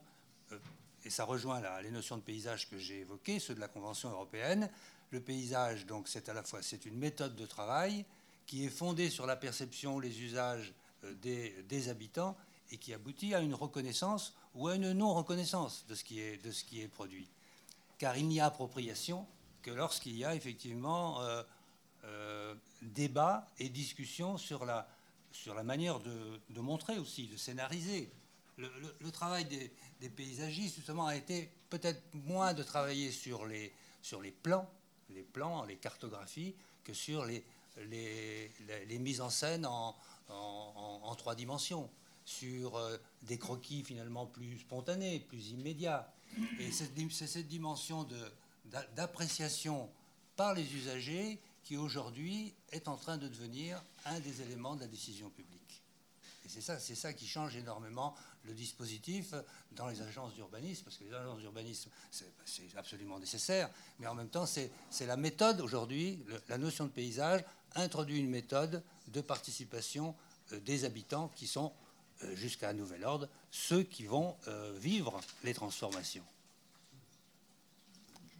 Moi, j'avais, hmm. si je peux me permettre, euh, une petite, euh, une, enfin, c'est pas une petite, c'est une grosse question. Euh, vous parlez de gouvernance des, paysages, d'acteurs publics, d'habitants, d'associations et le privé. on sait bien que la métropole aujourd'hui, elle est très largement faite par des acteurs privés qui prennent un rôle de plus en plus important. Et donc, voilà, quel, quel, comment, comment vous, principalement une, question pour vous. Vous, n'en avez pas parlé dans votre intervention. Euh, quelle place vous, vous voyez qu'ils occupent dans cette gouvernance des paysages et, voilà. et comment pourraient-ils occuper peut-être une place plus conforme à ce qu'on peut attendre? Non, mais les, les, les, opérateurs, on va les appeler comme ça, les opérateurs immobiliers sont, sont, des acteurs indispensables. Euh, ils font partie des parties prenantes. Et lorsqu'ils sont en situation de faire, ils sont également demandeurs d'expertise, de conseils, etc. Donc dans la mesure où, je dirais, les, éléments euh, d'insertion, les éléments de, discussion, parce que dans le cas des, projets immobiliers, l'habitant n'est pas présent, parce qu'il va habiter après. Donc il faut à ce moment-là tenir compte de la manière de, prévoir euh, euh, des quartiers de logement, mais en fonction finalement de ce que, euh, ben, en particulier les chercheurs, disent de la manière d'habiter aujourd'hui, qui n'est pas la manière, je dirais, d'il y, a 30 ans il y a 40 ans. Il y, a, une demande sociale sur la qualité de... Pour le dire autrement, il y a 30 ans, ou même avant, surtout avant, il s'agissait de loger les gens, de les abriter, de leur donner un toit, Aujourd'hui, il s'agit d'habiter et non plus seulement de se loger. Et ce, simple euh, changement de mot a abouti finalement à se demander quelle est la, qualité de la vie quelque part. Et la Convention européenne, euh, c'est exactement ce qu'elle dit. Elle dit la qualité du paysage, disons du, milieu de vie, c'est celle qui est déclarée par les responsables euh, politiques et la société habitante. Et c'est ce point-là sur lequel il y a pas nécessairement, je dirais, toutes les évolutions de pratiques euh, souhaitées. Oui, bonjour. Je m'appelle François Bonis, je travaille au service nature et biodiversité à la région. J'ai bien entendu ce qui a été dit sur euh, l'importance des fleuves euh, dans, dans l'agglomération parisienne, de son paysage. Et c'était juste une réflexion comme ça à propos des, des, occasions, des opportunités qui se présentent. Ils sont l'objet confluence soit pas du tout identifié comme étant intéressant. Euh, c'est-à-dire quand on regarde un petit peu de l'amont vers l'aval, que ce soit euh, euh, l'Essonne à Corbeil, ou bien l'Orge à Juvisy, ou bien Lierre à, à Villeneuve. Bien sûr, la Marne, bon, chez Nagora qui s'est installé là, mais si on descend ensuite la Bièvre, donc ça a disparu, le rue de Buzeau, aussi pour l'instant, c'est pas extraordinaire. Euh, ensuite la Mauldre, ensuite la Loise. Bon, il y a un McDo, il y a un échangeur, il y a une statue, certes. Et ensuite, quand on continue, c'est un petit peu pareil. Euh, euh, donc voilà, c'est un peu surprenant. je ne sais pas si ça peut être un sujet. Pierre Donadieu. Simplement, pour rebondir, il y a eu un changement dans les, dans les 20 dernières années, sinon 30, à propos des cours d'eau c'est l'idée qu'il y avait finalement une reconquête des bords de l'eau. À, imaginer, elle s'est faite dans les grandes métropoles, elle s'est faite à Bordeaux, elle s'est faite à Lyon, etc. Et un petit peu partout, je dirais, y compris dans les petites agglomérations, on aboutit simplement à un changement de regard sur ce qui était ignoré, voire même complètement camouflé, jusqu'à ce que, effectivement, on redécouvre finalement la présence d'un élément de nature qui est l'eau, avec l'intérêt également de mettre sous le regard du public une eau qui court avec la qualité euh, qui est donnée à l'appréciation des, habitants, de ceux qui regardent. Donc cette régulation, elle n'est plus possible maintenant et uniquement par les services publics. Il faut que l'habitant s'en mêle. C'est pour ça que j'ai conclu par le paysage est notre affaire. Oui, je voudrais aussi plaider pour les. Non, c'est pour les. les hommes de l'art, les paysagistes, les architectes, les urbanistes, là, je, vraiment par rapport à ça, euh, je pense que le, premier geste d'un projet de, composition dans l'espace, c'est d'identifier les lieux euh, qui ont le plus de potentiel.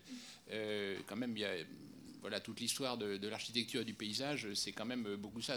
On, prend, une prise de site, qu'on on tire parti d'un endroit. Euh, voilà, le, nôtre, il a axé sa composition de Versailles sur euh, l'axe de, la plaine de Versailles, euh, ou celle des, Champs-Élysées sur le, col qui est celui maintenant, la place de l'Étoile. et il y, a vraiment des endroits comme ça. Alors, c'est peut-être moins spectaculaire en Ile-de-France que dans d'autres régions, parce que c'est un relief qui est, assez, doux. Et on a souvent oublié justement ces lieux. Et il y a encore beaucoup de lieux qui ont des potentiels. Et je sais, alors notamment à la suite de Hanning, le, travail, le, plan de composition urbaine de Hanning, c'était vraiment euh, ça, c'était essayer d'identifier les, lieux majeurs de, de, l'Île-de-France. À sa suite, je sais que certains ici, je pense notamment à notre regretté collègue Jean-Louis Pagès, qui avait vraiment cette, cette vision-là, c'est d'identifier certains endroits et alors, évidemment, les confluences, ça en fait partie. La confluence, c'est vraiment un site exceptionnel et voilà, dans lequel on n'a pas toujours fait des choses exceptionnelles, malheureusement. Oui, je, Donc euh, Corinne Lejeune, paysagiste urbaniste à, l'Institut. Euh, je reviens un petit peu euh, sur la, question de Paul Lecroix, savoir est-ce que finalement le paysage n'est pas la dernière roue du carrosse. Je voudrais mettre en évidence que Pierre Donadieu a beaucoup parlé de la gouvernance et qu'en Ile-de-France, finalement, on s'aperçoit que les études de paysage, les plans, etc., se font toujours sur les mêmes territoires, sur ceux qui ont une gouvernance finalement qui est la plus ancrée et que, donc ceux qui parfois en auraient plus besoin, euh, du coup, avancent très peu en termes de qualité. Donc on se retrouve avec un gros problème, c'est qu'on arrive finalement plutôt à suivre les territoires qui sont porteurs. Et par contre, ceux qui fonctionnent pas bien, ben là, euh, c'est plus difficile d'avoir des propositions, euh, de pouvoir s'intégrer finalement à leurs équipes et leur proposer des choses pour euh, un petit peu rebondir sur la question sur euh, euh, la prise en compte de l'écologie aussi dans les. Ce que je dirais, c'est que dans les projets, l'architecte, je ne vais pas lui taper dessus forcément, mais a un rôle prépondérant. Et que dans les projets, c'est pour ça qu'on se retrouve avec des arbres à 30 mètres de hauteur, c'est que finalement les écologistes ont une tendance à arriver à tourner tout ce qu'ils peuvent pour faire plaisir à l'architecte. Euh, donc il y a un problème de, finalement que chaque spécialiste se retrouve à peu près à égalité dans un projet euh, pour que ben, d'un seul coup l'un ne prenne pas le dessus et que tous les autres euh, finalement lui servent pas ce qu'il désire et qu'on se retrouve pas avec un peu des, traits de génie qui peuvent être très intéressants au niveau artistique mais peut-être un peu moins au niveau écologique. Je vous propose, voilà, oui, de regrouper les questions. Bonjour, je représente euh, l'association France Nature Environnement Île-de-France qui euh, réunit euh, environ 400 associations locales et départementales en Ile-de-France préoccupées par les questions d'environnement. Donc je rebondis sur, ce que vous avez évoqué sur la place de l'habitant, du citoyen par rapport à des décisions qui, les dépassent. Et je voulais prendre deux exemples. Premièrement, euh, le, projet du Grand Paris Express. Euh, toutes les associations qui sont membres de notre fédération nous alertent sur le fait qu'autour des futures gares euh, du Grand Paris Express, pour les promoteurs, maintenant c'est open bar. Hein. C'est-à-dire que vous allez avoir des quartiers pavillonnaires avec des jardinets, avec une certaine qualité de vie qui vont voler en éclats et, pour laisser place à euh, des, immeubles de rendement autour de ces gares qui vont désenclaver un certain nombre de, euh, de, villes. Bon, ça c'est un premier exemple. Donc, comment est-ce que vous réagissez? Peut-être que c'est pas visible euh, du haut des belvédères, mais je pense que ça va profondément transformer l'équilibre urbain dans un certain nombre de, de, points importants. J'en parlais l'autre jour avec les gens de Suresnes, une association de Suresnes,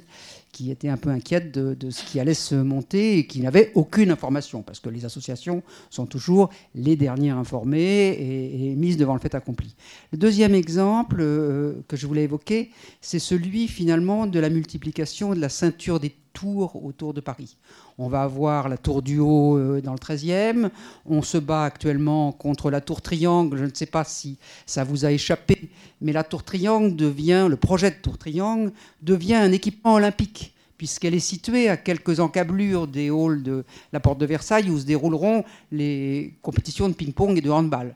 On voit, naturellement que les, euh, les, athlètes seront logés dans les hôtels de la Tour Triangle. Bon, je ferme la parenthèse, mais si, on, rajoute à ça le palais de justice, on voit que finalement, bientôt, alors que certains disent il faut gommer le périphérique et gommer cette, euh, césure entre Paris intramuros et la banlieue, on va bientôt avoir une ceinture de tours qui va, qui va priver, euh, je dirais, les Parisiens de la vue sur les coteaux et puis les coteaux de la vue sur Paris. Qui veut répondre Pierre-Marie. simplement, c'est peut-être quelques pour réflexions personnelles pour alimenter la réflexion, mais notamment euh, par rapport à ce que j'ai dit sur la structuration du, paysage parisien, euh, et notamment par rapport à, euh, à ce que votre dernier point là sur les, sur les tours. Personnellement, je peut-être être un peu provocant, je ne tiens pas du tout à effacer le périphérique et à effacer la différence entre Paris et la banlieue. J'ai parlé des trois, des trois, des trois comment dire, des enceintes successives. c'est devenu des boulevards, ça n'a pas été effacé. Alors, que le périphérique soit plus un égout à voiture, très bien, mais que ça devienne, euh, comme on le fait maintenant, des petits, voilà, un petit jardin ici, une couverture là, un immeuble sans, aucun projet d'ensemble, je trouve ça un petit peu dommage. Alors après, ayant dit ça, c'est peut-être pas forcément en effet avec des tours qu'il faut le, qu'il faut le faire. Euh, si on fait des tours, autant qu'elles soient euh, là où on les met qu'au centre de Paris, la question c'est surtout, pour moi, quelle composition, si on veut mettre des tours, c'est où on les met, quelle composition on veut leur donner et surtout à quoi elles correspondent. Euh, je pense que c'est très important dans une ville, pour moi, une partie de la qualité d'un paysage urbain, c'est qu'il soit lisible, identifiable, etc. Et dans toutes les villes du monde depuis très longtemps, c'est quand même les bâtiments publics qui dominent.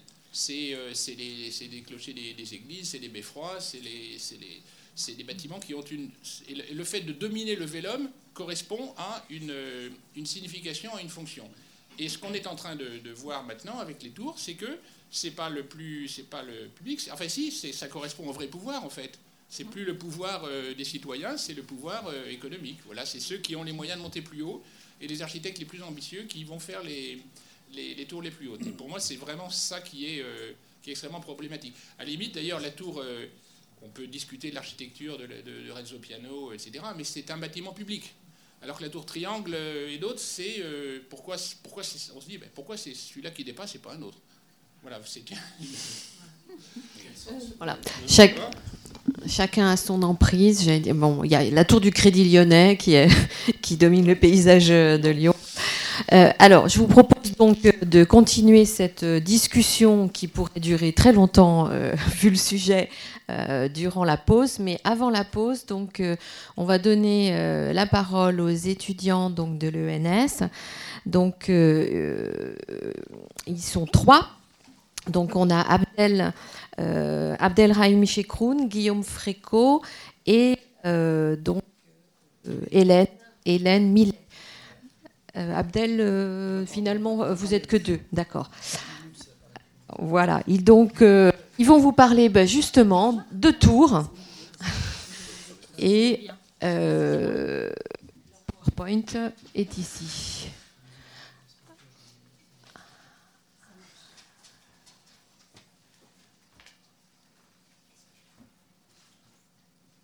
C'est ça Voilà. Donc je te laisse. Euh, c'est un point. Euh. Oui, justement, comment tu le fais? Vas-y.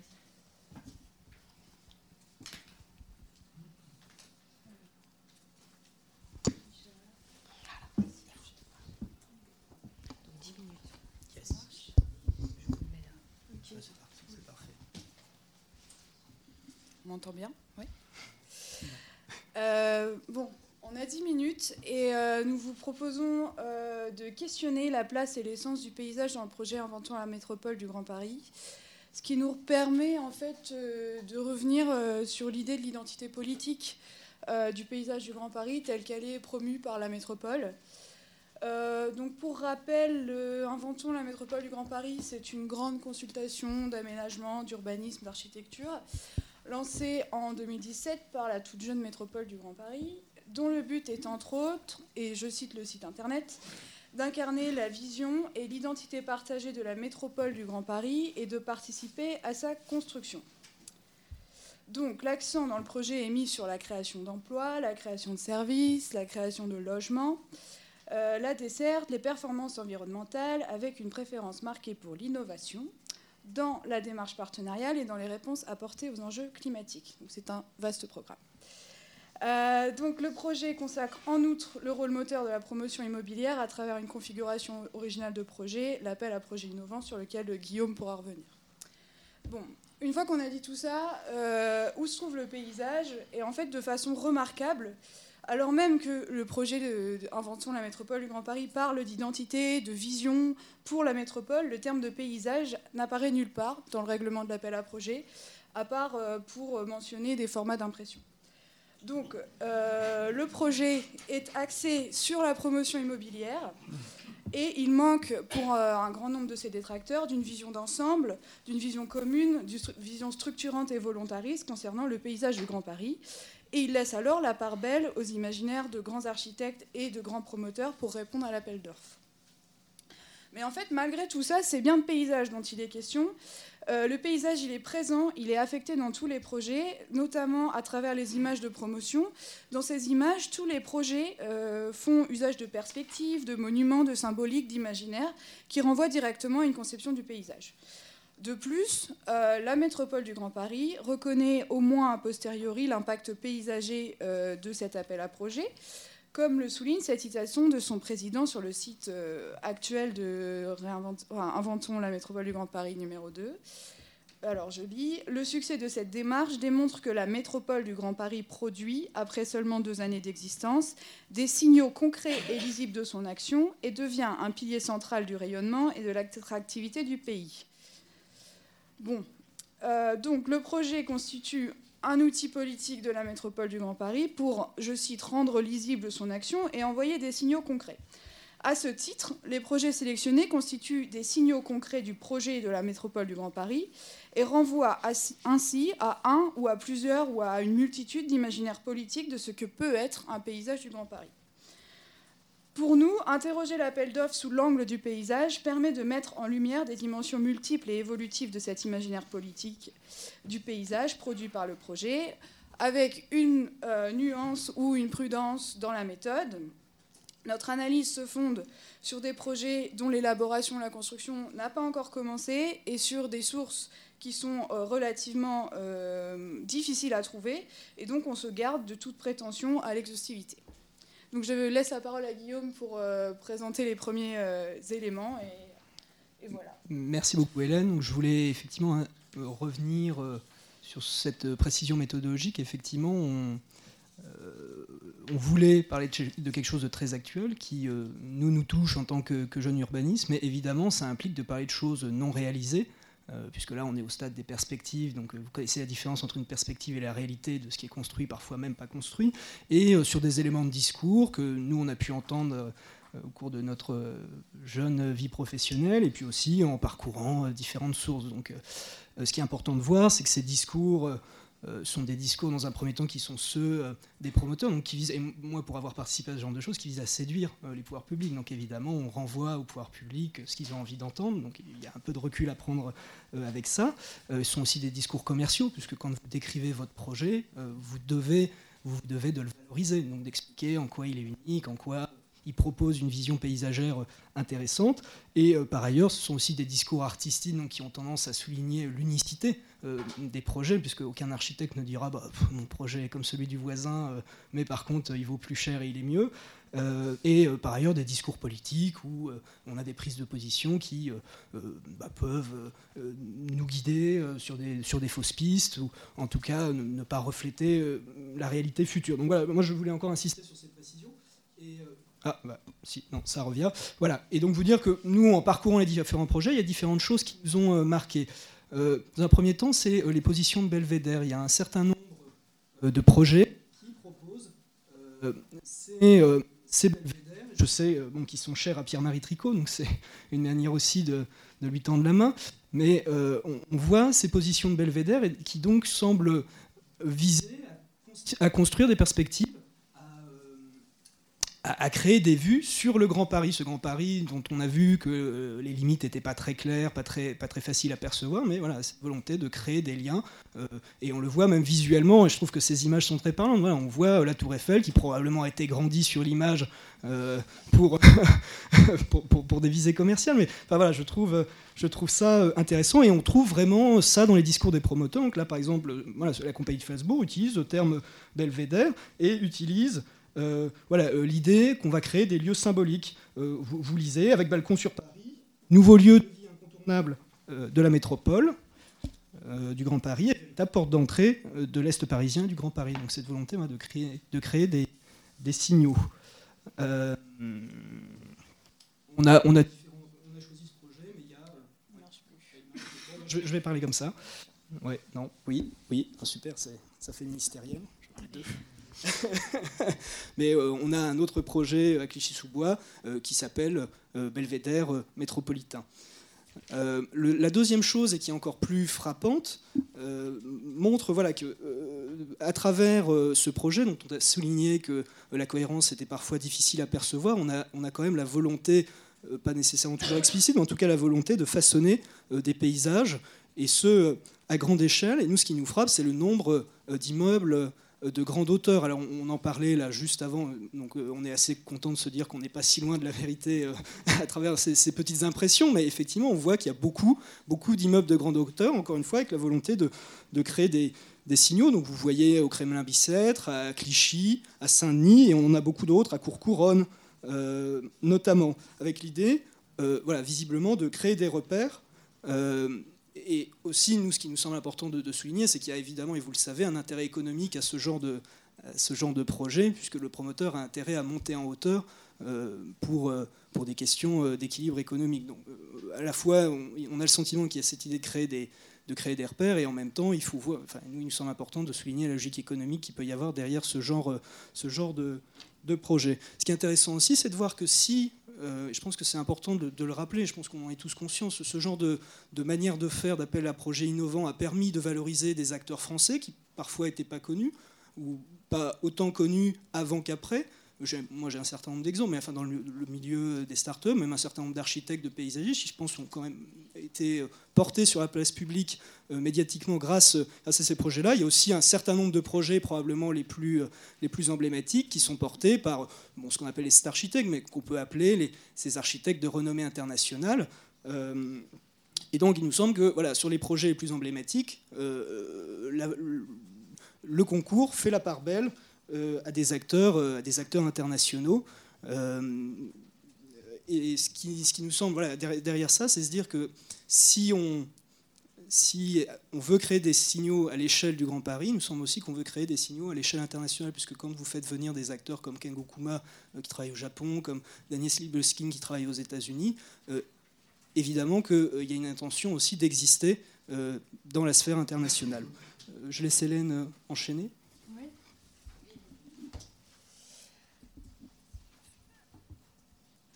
Alors, euh, pour euh, finir cette intervention, on, s'est dit qu'on pouvait interroger la place de la nature et la le traitement en fait de la nature qui est fait dans certains projets. Euh, donc, l'implication des concepteurs des projets dans les paysages se retrouve aussi à l'échelle très locale et même intra-bâtiment ce qui apparaît particulièrement bien au prisme de la pensée ou de la conception des relations vie-nature. Euh, que nous disent les projets sur la place de la nature dans le paysage urbain En fait, on a vu un certain nombre de projets qui choisissent une conception productive de la nature, ce qui rénove en fait la conception paysagère un peu classique qu'on peut avoir de la nature. Donc on a par exemple à Arcueil euh, le projet Ecotone euh, de la compagnie de, Falsbourg qui est projeté ici, qui propose une conception architecturale biomimétique. Donc on a hâte de voir ce que ça donne. Euh, à Vaucresson, on a le, terrain, le projet terrain sur les terrains Yves du Manoir qui propose euh, un bâtiment euh, avec de l'agroforesterie. Et encore plus évident, à Vaujours, on a le, projet Verger-Fénelon qui propose dans sa conception de, de, construire un paysage comestible.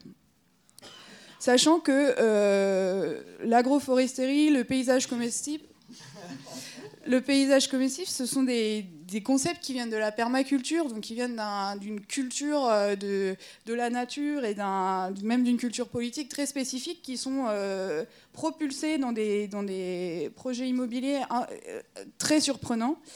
Le, donc le paysage comestible, c'est une idée de la production avec, sur un petit espace qui imite des écosystèmes forestiers, avec une grande diversité de plantes, une grande place pour les arbres et une idée de pouvoir se nourrir avec ce qu'on a autour de soi. Qu'est-ce que l'émergence de ce concept dans un projet immobilier peut nous dire Du côté de l'habitant, on a une, volonté peut-être de réinventer le paysage et le rapport de l'habitant à ce qui l'entoure. Sachant que manger, c'est une question identitaire. On mange, on, mange ce qu'on est, et en fait, manger son paysage, c'est une forme de, lien assez étrange entre l'habitant et ce qui l'entoure. Enfin, étrange ou peut-être nouveau. Peut-être que ça produit une autre attention au cycle naturel, je ne sais pas. Euh, du côté de la conception et de la gestion, on a une réponse spécifique au lien au changement climatique qui peut être intéressante avec une résilience des systèmes de production et des lieux de vie, sachant que euh, est sur un système de production qui ne pourra pas nourrir tout un quartier. Enfin, je, n'ai pas vu les, projets et les programmes de, conception, mais euh, c'est pas parce qu'on met trois, pommiers dans, d'entre des immeubles qu'on nourrit la population. Bref, euh, on a aussi une, rupture dans la conception aménageuse de la nature. Le paysage n'est plus du tout ce qui est vu et la nature n'est pas complètement maîtrisée, mise à distance. Elle n'est pas forcément exogène, mais entre directement en interaction avec les habitants. C'est plus un cadre, c'est une, une, relation beaucoup plus intime euh, entre la nature et l'habitant. Euh, et on a une évolution dans les modes de gestion qui va plutôt, qui pourrait aller du contrôle à l'accompagnement des dynamiques naturelles. Et sur ce point-là, je vous invite à aller voir les travaux de thèse de Marine Legrand, qui travaille sur le développement de pratiques de cueillette et d'ingestion de plantes dans les parcs urbains et dans les espaces urbains. Donc euh, cette euh, au-delà de l'image politique, on a une, idée de l'innovation du paysage qui, est, qui questionne et qui, permet aussi de penser euh, comment on imagine le rapport entre l'habitant euh, et la ville. Donc, je laisse euh, Guillaume conclure. Effectivement, vous nous laisser une minute pour conclure. Voilà, donc nous, les, voilà, les impressions qu'on retire de ça, c'est que, du moins a posteriori, il y a clairement une, compréhension du lien entre la création du Grand Paris et euh, la volonté de transformer euh, son paysage, ce qui passe par la création de lieux symboliques, à la fois des, lieux qui dépassent, mais des lieux aussi étonnants, euh, des lieux dont on peut aussi embrasser le Grand Paris, avec peut-être une prise en compte de l'habitant via la question de la nature du paysage comestible. donc on a eu, si vous voulez, voilà, nous il nous semble qu'il y a une, articulation d'échelle dans cette pensée-là, c'est-à-dire qu'on pense le paysage à l'échelle du projet, probablement à l'échelle métropolitaine, voire à l'échelle mondiale l'échelle qui nous semble être la moins, euh, la moins prise en compte est quand même l'échelle euh, très locale, avec la question de, et on revient, je pense, sur ces sujets-là, mais qui sont importants, l'intégration de ces projets au territoire, puisque c'est le problème principal de la démarche de projet, c'est qu'on travaille sur son projet, et parfois on a du mal à l'intégrer. Euh, nous, il nous semble que bon, là, on, voilà, on pose des questions, mais qu'il sera intéressant d'aller plus loin à travers d'autres études, une fois que les projets sont compris, mais se demander quelle compréhension les habitants ont, par exemple, de, de cette volonté de transformer le, territoire Est-ce que les habitants créeront des liens entre ces différents signaux qui seront créés? Donc, quelle cohérence sera-t-elle perçue? Et une dernière question, c'est en fait pour qui, euh, a été fait euh, ce projet? Puisque euh, on dit, voilà, on veut créer un signal, mais jamais précisé pour qui est fait ce signal. Nous, on a proposé des hypothèses, mais je pense que ce serait intéressant d'aller plus loin. Je vous remercie.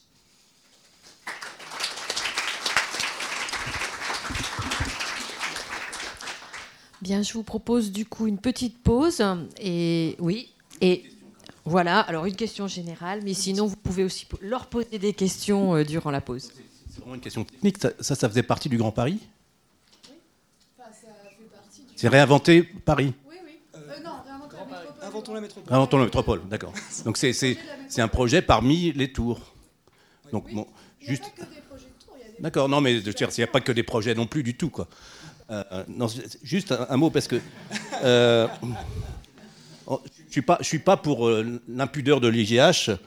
effectivement, j'aimais bien ce que disait Pierre-Marie sur cette question du sens. Si, on est les plus hauts, qu'est-ce qu'on veut dire aux autres? Et je trouve que c'est extrêmement intéressant, effectivement, de, reposer, de re-questionner des projets comme cela. Mais malgré tout, entre l'impudeur de l'érection et, et l'insolence de l'étalement, on peut se poser quand même la question de,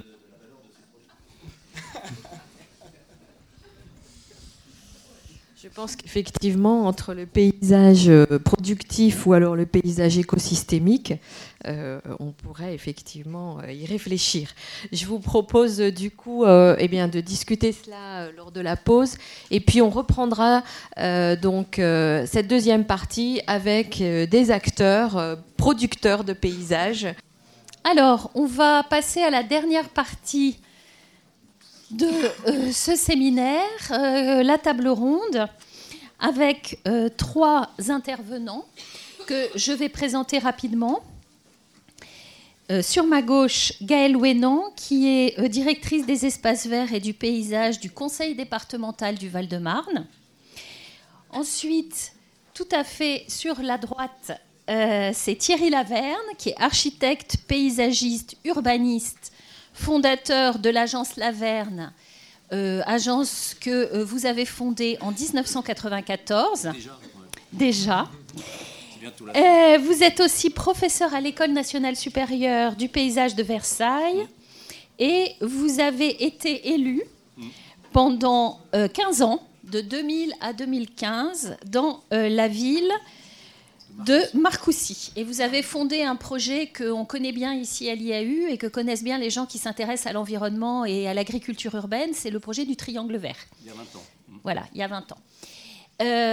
et puis, à côté, Yann Fradin. Yann Fradin, vous êtes le directeur général d'Espace.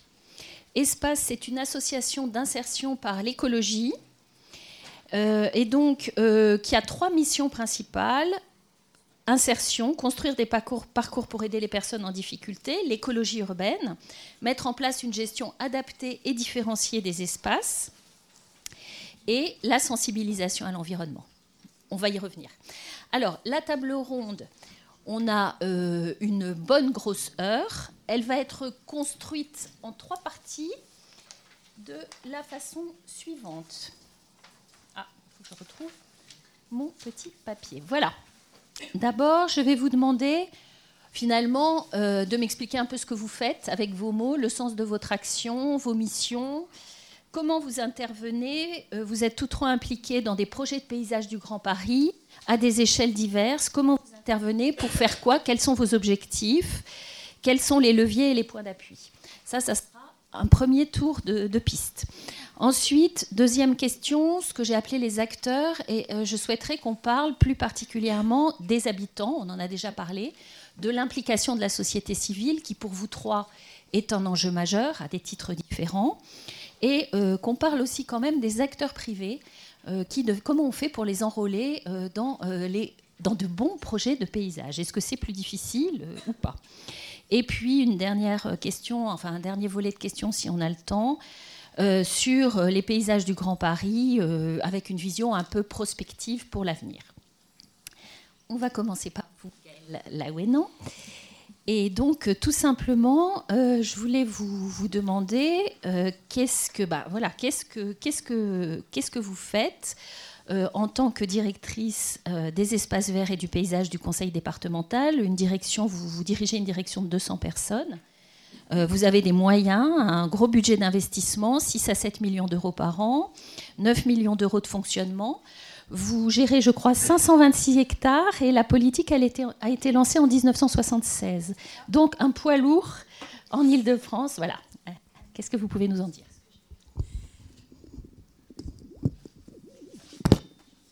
Donc, euh, donc après cette présentation poids lourd, bon, je, voilà, j'espère que je vais pas, que ça va pas être lourd, que mon propos sera pas trop lourd du coup. Euh, bah écoutez, moi, je vais, je vais essayer très rapidement en fait de vous dire un petit peu euh, ce que ce qu'a fait ce, département, le département du Val-de-Marne, puisque c'est un petit peu ça que, que, vous avez souhaité quand vous m'avez interpellé, puisque donc je vais parler moi au nom de, bah, de ce qu'ont fait plein de personnes depuis des dizaines d'années. Hein puisqu'en fait, le, département du Val-de-Marne, donc il a été, il a été créé en 68, hein, au moment où on crée les départements de la Petite Couronne.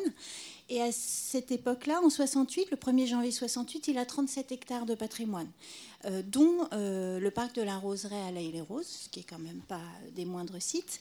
Euh, et très rapidement, en fait, donc tout de suite, il est gestionnaire d'espaces verts. Et très rapidement, dès 76, en fait, il va euh, les, élus du département vont prendre conscience de l'importance de cette question. Donc du coup, très en amont et très loin dans le temps, ce qui explique un petit peu le côté, euh, entre guillemets, euh, poids lourd actuellement. dès 76, en fait, les élus délibèrent. Je voyais tout à l'heure, il faut délibérer voilà, dans les présentations. Cela délibère. Euh, sur un premier plan décennal. Alors, quel est, quel est le, qu'est-ce qu'ils ont compris de, de, ce qui se passe sur le territoire du Val-de-Marne? Ils ont compris que leur territoire, en 76, il est en pleine mutation, que les villes bougent, que tout bouge, que des industries s'en vont. Et là, ils vont saisir des opportunités foncières. Donc, ils vont avoir un plan décennal qui va euh, euh, lancer la création de parcs sur euh, la, de manière relativement bien répartie dès le départ, en tirant parti des opportunités à l'échelle du territoire.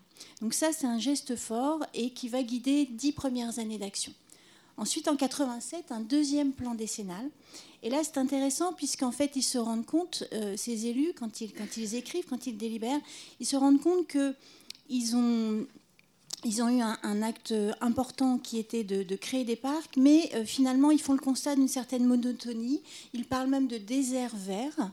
Euh, et donc, du coup, euh, s'engage euh, une réflexion plutôt qualitative. Et là, on voit la première montée en puissance, en fait, dans le discours, des enjeux de paysage et d'identité des sites.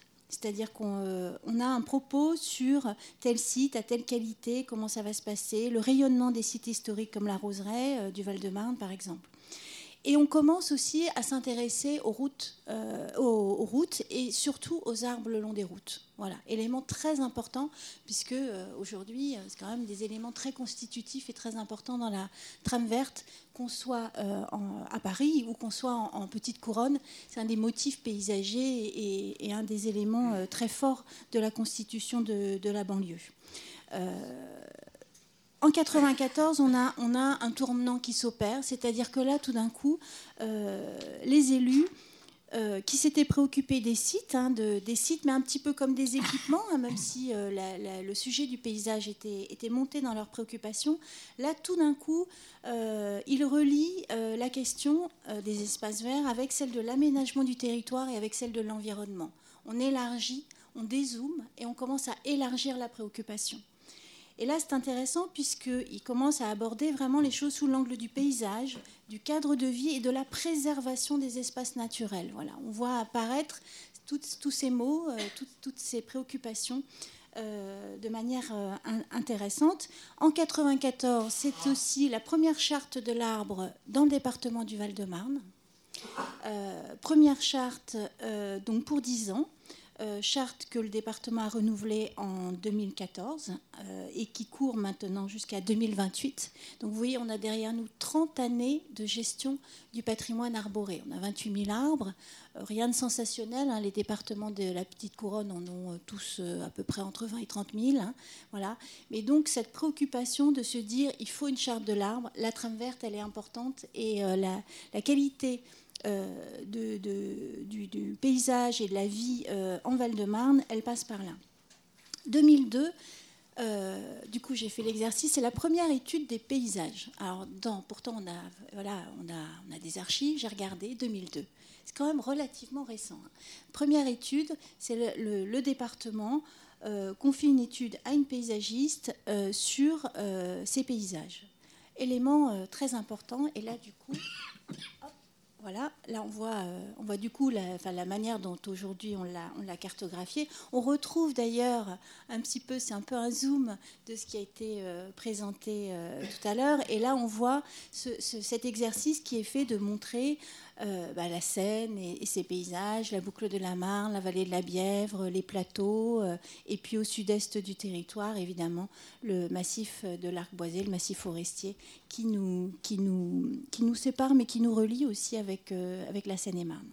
Mais pardon, est-ce que ça veut dire qu'avant, vous n'aviez pas de vision globale sur le territoire du Val-de-Marne? C'était vraiment, c'est depuis les années 2000 qu'on a vraiment formalisé cet exercice. Je pense qu'il y, y, avait une certainement, hein, parce que, euh, voilà, des, via, le, via le patrimoine, via la gestion du patrimoine, mais on, regardait plus des objets. Finalement, j'ai pas trouvé trace et j'ai fait du coup euh, la, recherche d'avoir comme ça une vision posée, de se dire euh, on a des entités paysagères et, c'est avec ça qu'il faut qu'on poursuive notre travail.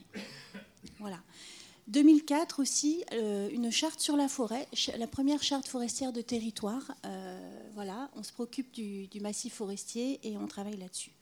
Et puis ensuite, en, en 2006, donc c'est notre premier plan vert, une vision euh, plus stratégique, plus programmatique, où là, on est plus sur, on renforce la présence de la nature en ville, on travaille avec euh, euh, d'autres partenaires, avec la région, avec les départements d'à côté, on se préoccupe de résorption des zones de carence, on regarde l'équilibre territorial des, des, espaces, où sont-ils on affiche très fortement les enjeux autour de la trame verte et bleue, avec euh, des actions euh, de création de coulées vertes, hein, deux grandes coulées vertes dans le territoire du Val-de-Marne, avec des actions sur les berges, euh, avec une politique aussi de développement des circuits de randonnée pédestres, et puis des enjeux sur les cycles qui sont très, très montants à cette époque-là. voilà. En insistant bien sûr aussi sur euh, et là, c'est le, début de, enfin, de la formulation comme ça euh, de, de, ces préoccupations, de la préservation des paysages et des milieux, donc avec justement le volet paysages et milieux, comme c'était d'ailleurs dit euh, tout à l'heure, qu'on soit dans les milieux agricoles ou, forestiers. Voilà. Donc on, on voit comment cette politique a été déployée au fil du temps. Donc récemment, euh, on vient de renouveler un, deuxième, euh, deuxième plan vert pour 10 ans, 2018-2028. Euh, Et là, le département poursuit encore l'élargissement de ses préoccupations en y adossant un schéma des espaces naturels sensibles, ce qui est une des, compétences des départements de tous les départements de France et de Navarre, euh, schéma des espaces naturels sensibles sur lequel il est en train de concerter euh, les acteurs institutionnels, mais aussi les associations, et sur lequel il souhaite développer une concertation en direction du grand public. Ce qui n'est pas chose simple, mais euh, projet sur lequel auquel le département tient beaucoup. Et donc aujourd'hui, euh, dans euh, ce, nouveau plan vert, qu'est-ce qu'on a fait de particulier, on va dire? C'est euh, de, croiser, les questions de paysage et ses usages avec le plan climat que la collectivité a engagé, voté cette année également, et avec sa politique agricole, c'est-à-dire une charte pour l'agriculture et un plan d'action associé. Donc là, on voit que peut-être ce qui caractérise là 2018-2019 dans l'action du département, c'est qu'il renouvelle son plan vert, qui est un petit peu le, guide de sa politique des espaces verts et des espaces naturels et du, paysage, et il croise avec le plan climat et euh, un sujet qui est la politique agricole. D'accord, merci. Euh, et ça, c'est une petite image de notre trame verte. Voilà. Non, non, c'était simplement voilà, euh, état des lieux aujourd'hui. On va, on va revenir euh, tout à l'heure sur, euh, sur euh, d'autres éléments. Alors, Thierry Laverne, finalement, vous avez deux casquettes ici, entre autres, qui nous intéressent. C'est d'abord celle d'élu, d'élu d'une commune de l'Essonne. Élu, oui. Et puis euh, celle de fondateur d'un bureau d'études, d'une agence. Oui, pas bureau d'études. Pas d'un bureau d'études, d'une agence qui euh, a l'originalité euh, de cumuler différents types de compétences, de fonctions, celle d'architecte, celle de paysagiste, celle d'urbaniste. Non, non, pas d'architecte. pas de chance.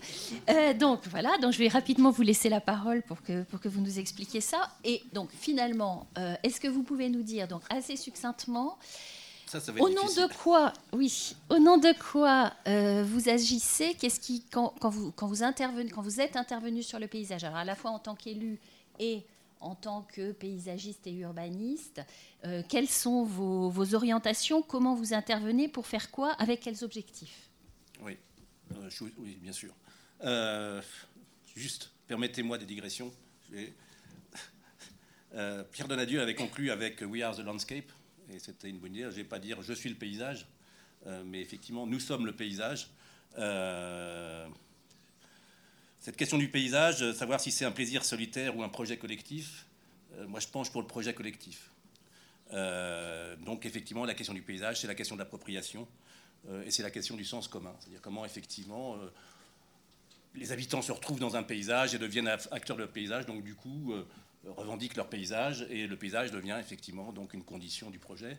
Euh, c'est cette appropriation qui est difficile et c'est ce qui fait que quand on est jeune paysagiste comme moi, puis maintenant, mais à l'époque, euh, et que on, on, répondait à des questions qui étaient mauvaises, on en a eu marre de ça, et on se, et on se dit, bah, je vais me reposer à moi-même mes questions, comme ça j'aurai le plaisir d'y répondre. Et donc, autrement dit, euh, c'est comme ça que je suis devenu élu, parce qu'effectivement, pour être efficace, efficace à la production des réponses, il faut être euh, impliqué dans la redéfinition des questions. Et puisque le paysage est un projet de société, la question, c'est une question de société. Si le projet de société est, bon, il y a de grandes chances que le paysage soit beau. Et c'est ça, en fait, finalement, le projet du paysage, c'est qu'en tout lieu, à toute échelle, euh, le projet soit bon, le projet soit de, soit de société. Et donc, du coup, après, c'est assez facile que le paysage soit, soit beau. C'est quand même un métier, hein, malgré tout. Mais, euh, euh, de la même manière que, que l'écologie n'appartient pas aux écologues ou aux écologistes, que le paysage n'appartient pas aux paysagistes. Et c'est précisément parce qu'il nous échappe qu'il faut qu'on arrive à être prosélyte et faire en sorte que chacun produise, euh, contribue à ce projet de paysage. Donc c'est un peu ça l'idée. C'est pour ça qu'effectivement, je suis aussi conseiller de l'État, élu, élu engagé, impliqué pendant trois mandats, et puis et père de quatre enfants. Il n'y a, pas de saut métier non plus. donc on a le paysage qu'on mérite. Longtemps, on a considéré que le paysage était du paysagement complice, et ce paysagement complice de mauvais projets laissait croire qu'ils étaient bons, et le paysage a été mis à toutes les sauces, et c'est dur de récupérer le paysage maintenant, parce que, parce que n'importe qui dit n'importe quoi et fait n'importe quoi avec le paysage. Il y, a des, il y a des projets de paysagement qui sont horribles. Horribles par l'absence de sens qu'ils ont, ou par l'espèce de, de mensonges qu'ils qui, qui, qui, qui, proposent. Mais qu'est-ce que vous appelez paysagement? Le paysagement, c'est la cerise sur le gâteau, alors que le paysage, c'est le gâteau précisément. le, gâteau, c'est effectivement, c'est quand, euh, quand on construit une route, une maison, euh, un quartier, c'est que tous les acteurs qui vont produire ce projet travaillent à l'unisson avec une vision commune. Donc il faut déjà que quelqu'un ait, eu l'idée d'inventer une vision. Donc parfois c'est un élu, euh, parfois ça, doit être d'autres mais normalement, ça devrait être les élus. Euh, même, même l'État, dans son département, devrait être inventeur d'une vision pour son département. À la de la région, l'État devrait inventer une région pour qu'ensuite ce soit assez simple pour chacun de savoir s'il correspond ou non à la vision. Il n'y a plus de vision, donc donc c'est le bordel. Justement, alors vous avez été élu, et quelle vision vous avez inventée? Quel, quel, gâteau vous avez construit? Quel regard vous portez bah, aujourd'hui euh, sur euh, ce que vous avez, vous avez construit pendant ces trois mandats? Alors bon, moi, quand, ma femme m'a dit je te quitte, mais si tu, veux, tu peux venir aussi. Donc je suis venu avec elle et on a quitté Paris. Moi, je suis parisien depuis le XVIe siècle et on habitait en banlieue. Non, justement, je voulais pas aller en banlieue. Elle travaillait euh, en Essonne et donc j'ai dit ok, on part, mais à un endroit où on a le sentiment d'habiter quelque part. Et donc on a atterri à Marcoussis, on a élu domicile à Marcoussis. Élire domicile, c'est un beau terme parce qu'effectivement, ça veut dire que quand on habite quelque part, on choisit d'être là. Et donc on choisit d'être de là et avec les autres. Et donc du coup, quand on arrive là, forcément, on ne peut pas s'empêcher de, s'en occuper, mm. puisque sinon, euh, l'étalement urbain qui était promis sur les, plaines agricoles de Marcoussis se serait produit. Donc le premier réflexe a été de se dire, effectivement, il faut changer de regard, il faut partager le regard. Et donc finalement, cette idée que la campagne ne valait rien et que la ville pouvait produire n'importe quoi au motif que c'était mieux que rien, donc l'étalement urbain, il fallait d'abord dire, mais non, la campagne est belle, et si quelqu'un veut mettre un pied dans la campagne, il va bien falloir qu'il fasse un, sacré projet qui soit plus beau que celui de la campagne. Donc réhabiter la campagne, c'était obliger la ville à l'excellence. Sinon, puisque la, campagne ne valait rien, la, ville pouvait produire l'indigence, puisque de toute façon, c'était mieux que rien. Donc ce regard sur la campagne, c'était d'abord effectivement un regard urbain qui se disait, il faut absolument effectivement reconnaître la campagne pour que la ville à la campagne soit une belle ville. D'ailleurs, la vie de la campagne, c'est quand même un beau truc, même si effectivement les mobilités ne sont pas vertueuses. C'est pas pour ça qu'il faut, inventer la campagne, faire un désert français de la campagne habitée, qui est quand même un modèle d'exception de nos paysages, pour nos paysages. Donc concrètement, comment, qu'est-ce que vous avez construit en tant qu'élu à Marcoussis? Bah, Quel a été votre projet? Donc, on, s'est dit cette question, cette question de l'identité dont on parlait ou du mmh. sens du sens commun, c'est effectivement c'est que dans ce lieu, Marcoussis, il y a une vallée, il y a une unité de lieu, une unité d'action, et tout ce qui se produit sous nos yeux, on en est responsable. Alors c'est assez facile. Quand on est de la banlieue, on a l'impression que tout nous échappe et que du coup on est responsable de rien parce que finalement tout est, le produit de tous. Et donc quand on est là, on se dit, bah, tout ce qui se passe ici, on est responsable de ça. Donc on doit s'en occuper. Euh, euh, et c'est assez facile de montrer les erreurs puisqu'on est chacun responsable des erreurs ou, des bonheurs. Euh, et, donc du coup, on a inventé effectivement, on a reconnu d'abord le, fait que à Marcoussis, le projet agricole est un projet, est un projet historique et un projet d'avenir. Et on a réussi à réunir ensuite cinq communes de droite et de gauche autour de l'idée euh, que, euh, ce que ce projet, pour être à la bonne échelle, ne devait pas être un projet communal, mais un projet intercommunal, pour que ce qui est périphérique et consécutif des choix urbains périphériques du territoire de la ville et consécutifs des choix de la ville deviennent centrales d'un projet commun partagé par les villes. Et donc du coup, pour nous, le changement d'échelle effectivement est la condition du projet de paysage, quelles que soient les échelles d'ailleurs, parce que ça permet effectivement de mettre au centre ce qui était considéré à la périphérie. Et donc on a inventé le triangle vert comme ça. On a permis aux urbains d'avoir conscience de leurs responsabilités vis-à-vis de la question agricole, que quand on est élu du périurbain, on est élu des villes et élu des champs, et, que les agriculteurs aussi ont la conscience, quand ils sont producteurs de, cette campagne, ils, ils, ont aussi la responsabilité du projet urbain. Ils doivent être solidaires des urbains pour arrêter de se plaindre tout le temps qu'ils font un travail solitaire qui est si dur, alors que quand ils commencent à partager avec, avec les, les consommateurs euh, et, les habitants, d'un seul coup, le projet devient plus euh, euh, enthousiasmant. Donc c'est ce, ce, travail de, triangle vertueux, puisque le projet s'appelle Triangle vert, de triangle vertueux, qui remettait en dialogue les, habitants et, les, producteurs du territoire et du paysage, et donc du coup remettait en mouvement cette conscience effectivement d'un projet commun sur de, territoire. Voilà, alors après, avec l'agence, ça, ça, a permis effectivement de, de rentrer dans la question du paysage autrement que comme étant effectivement une variable euh, d'ajustement ou une valeur d'accompagnement des projets, mais introduire la question du paysage toujours associée à soit la, question agricole, soit toujours à la question environnementale ou de biodiversité, comme étant effectivement la condition du projet. C'est-à-dire que le projet, la question de l'environnement et du paysage n'est pas juste effectivement euh, un, accompagnement, mais la condition du projet. Puisqu'ils sont étroitement associés. Tant que, paysage, tant que le paysage reste dans une espèce de, définition esthétique, et, pas comme une condition fondamentale, élémentaire euh, du, projet, on n'arrive pas à faire de projet de paysage parce que c'est toujours trop cher. Quand il devient élémentaire, d'abord il n'est pas cher, et ensuite il, se défend lui-même parce qu'il devient la condition. Alors quand on l'associe forcément, mais on en parlera peut-être plus tard, euh, à, la question de l'eau, à la gestion de l'eau, tout ça, ça devient effectivement des paysages résistants parce que ce sont des paysages utiles. Merci. Euh, Yann Fradin, donc vous, êtes directeur général de l'association Espace, et vous me disiez que cette association, elle a le mérite en fait d'être au croisement de deux politiques publiques, la politique de l'insertion et euh, la politique environnementale ou écologique. Euh, et donc, euh, vous êtes, enfin, vous avez une équipe, vous intervenez dans différents projets. Est-ce que vous pouvez nous expliquer comment vous intervenez, quels sont vos objectifs, comment vous travaillez? Oui, donc euh, j'ai mis quelques photos euh, récupérées, mais bon, c'est juste pour illustrer le propos. Mais euh, c'est pas dans l'ordre, elles sont, vous pouvez les faire défiler. Donc Espace, c'est une nation qui est née en 94, donc euh, en même temps pour des, des générations. et aujourd'hui, c'est donc on est membre du mouvement Emmaüs qu'on a rejoint il y a 5 ans, et c'est 800 adhérents. 200 salariés, 140 salariés en insertion, 60 euh, salariés permanents. Et euh, en termes de, territoire, d'action et autres, euh, on, gère 16 chantiers d'insertion, une entreprise d'insertion, 40 jardins partagés un peu répartis sur toute l'île de France.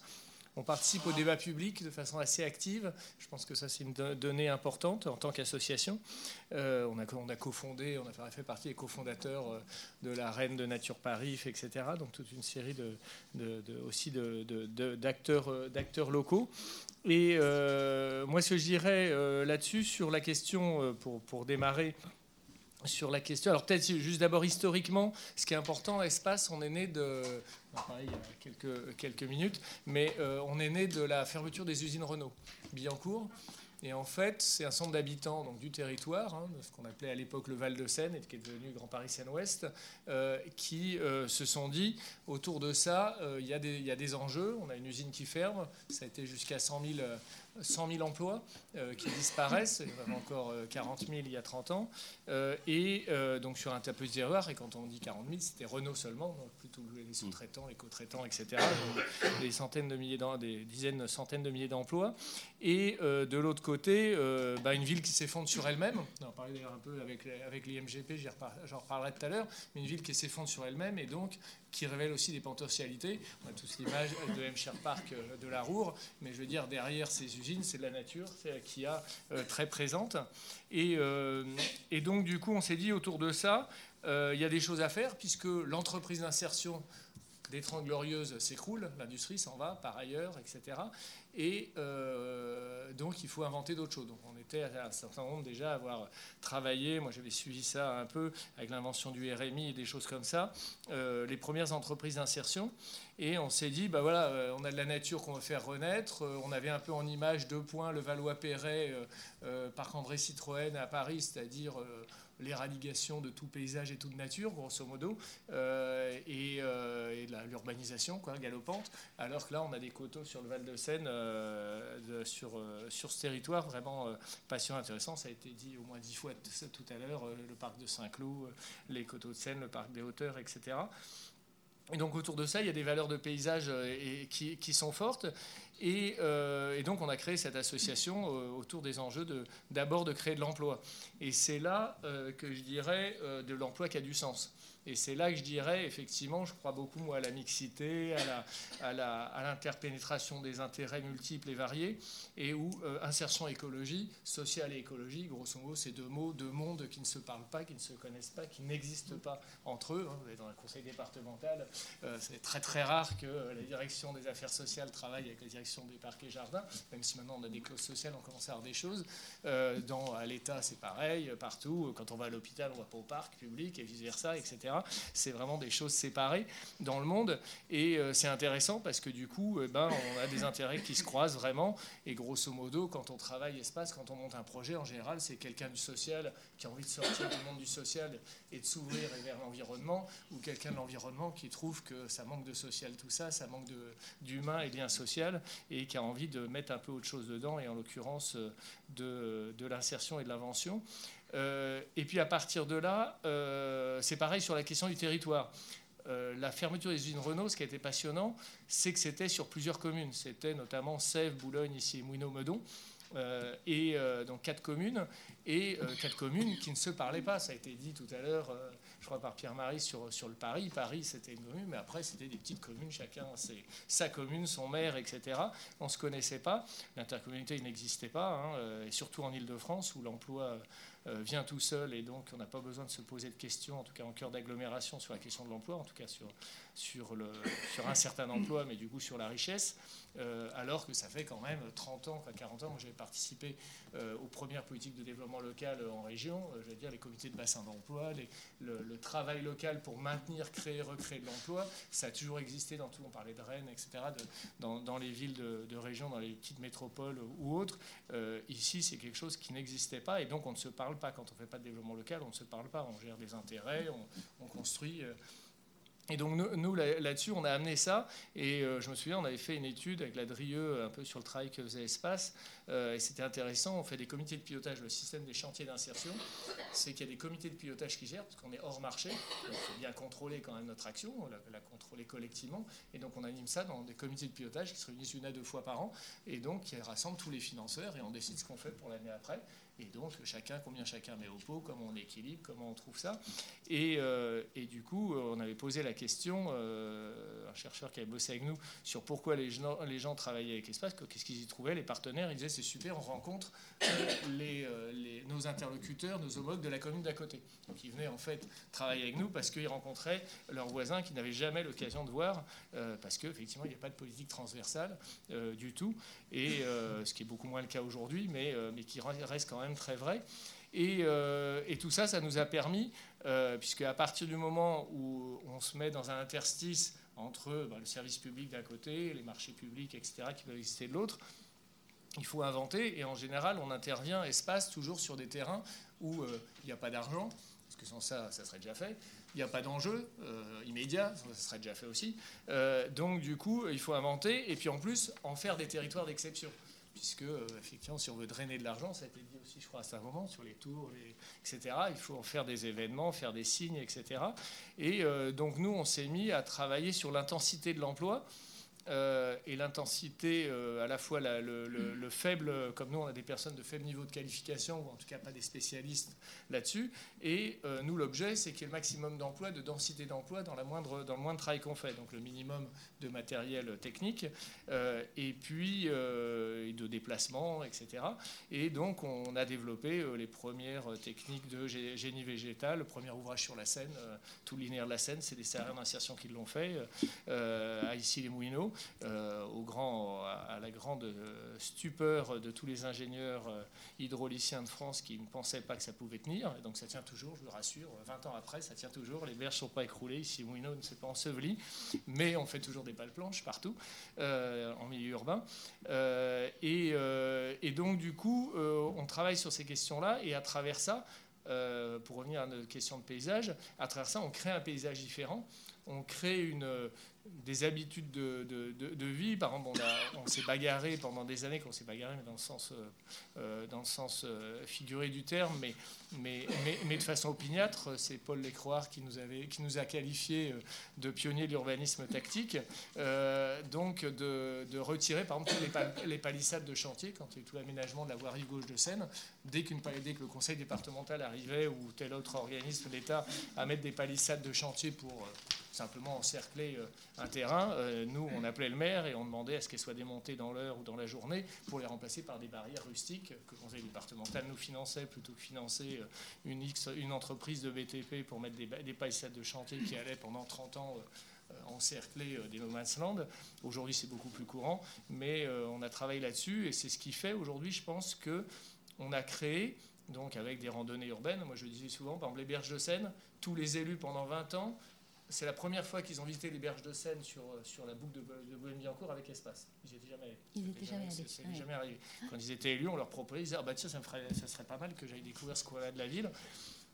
Et donc, on, voit le chemin qui a, été parcouru, et aujourd'hui, ce qui donne, avec euh, des, forces et des faiblesses, mais ce qui donne aussi aujourd'hui euh, bah, la reconquête des berges, effectivement, qu'on a sur ce secteur-là, euh, qui, qui, est, devenu un lieu où aujourd'hui, il y a des, milliers et des milliers de gens qui se promènent le, matin et le soir et la nuit. donc voilà, mm. on est dans et, et, avec le, enfin, les changements, finalement, vous avez été un peu pionnier en utilisant des méthodes et des techniques plus douces, plus modestes, plus écologiques. Et est-ce que, euh, avec le développement de la gestion écologique des espaces, de nouveaux modes qui, bon, certes, ne sont pas euh, totalement généralisés, est-ce que vous gardez quand même une spécificité? Est-ce que euh, vous continuez à avoir une valeur ajoutée sur le plan de la façon dont vous traitez les espaces? Bah, je pense là-dessus euh, que c'est surtout. Euh, alors, on, la, on, la, garde, effectivement, aujourd'hui c'est beaucoup plus commun, la gestion différenciée, je veux dire, tout le monde en fait, heureusement, et c'est mm. bien. Par contre, la différence qu'on a, et ça je pense que c'est très fort, c'est euh, la question, mais qui n'est pas facile à conserver, qui est la question de la durée. C'est-à-dire que un chantier d'insertion, un peu comme une régie de quartier, pour ceux qui connaissent dans les quartiers, dans les quartiers d'habitat social, on est là pour très longtemps et on essaie d'être là pour très longtemps, le plus longtemps possible. Et, euh, donc, on, agit un peu en régie, tout en étant dans, on est dans un mixte. On est à la fois dans la régie publique, un service public, mais on intervient sur des terrains non publics, on mixe des terrains publics euh, non publics, euh, État, euh, région, département, etc. Nous, on a, le droit d'intervenir partout. Une collectivité, elle peut intervenir que sur son domaine de compétences. Donc du coup, elle est coincée. Hein.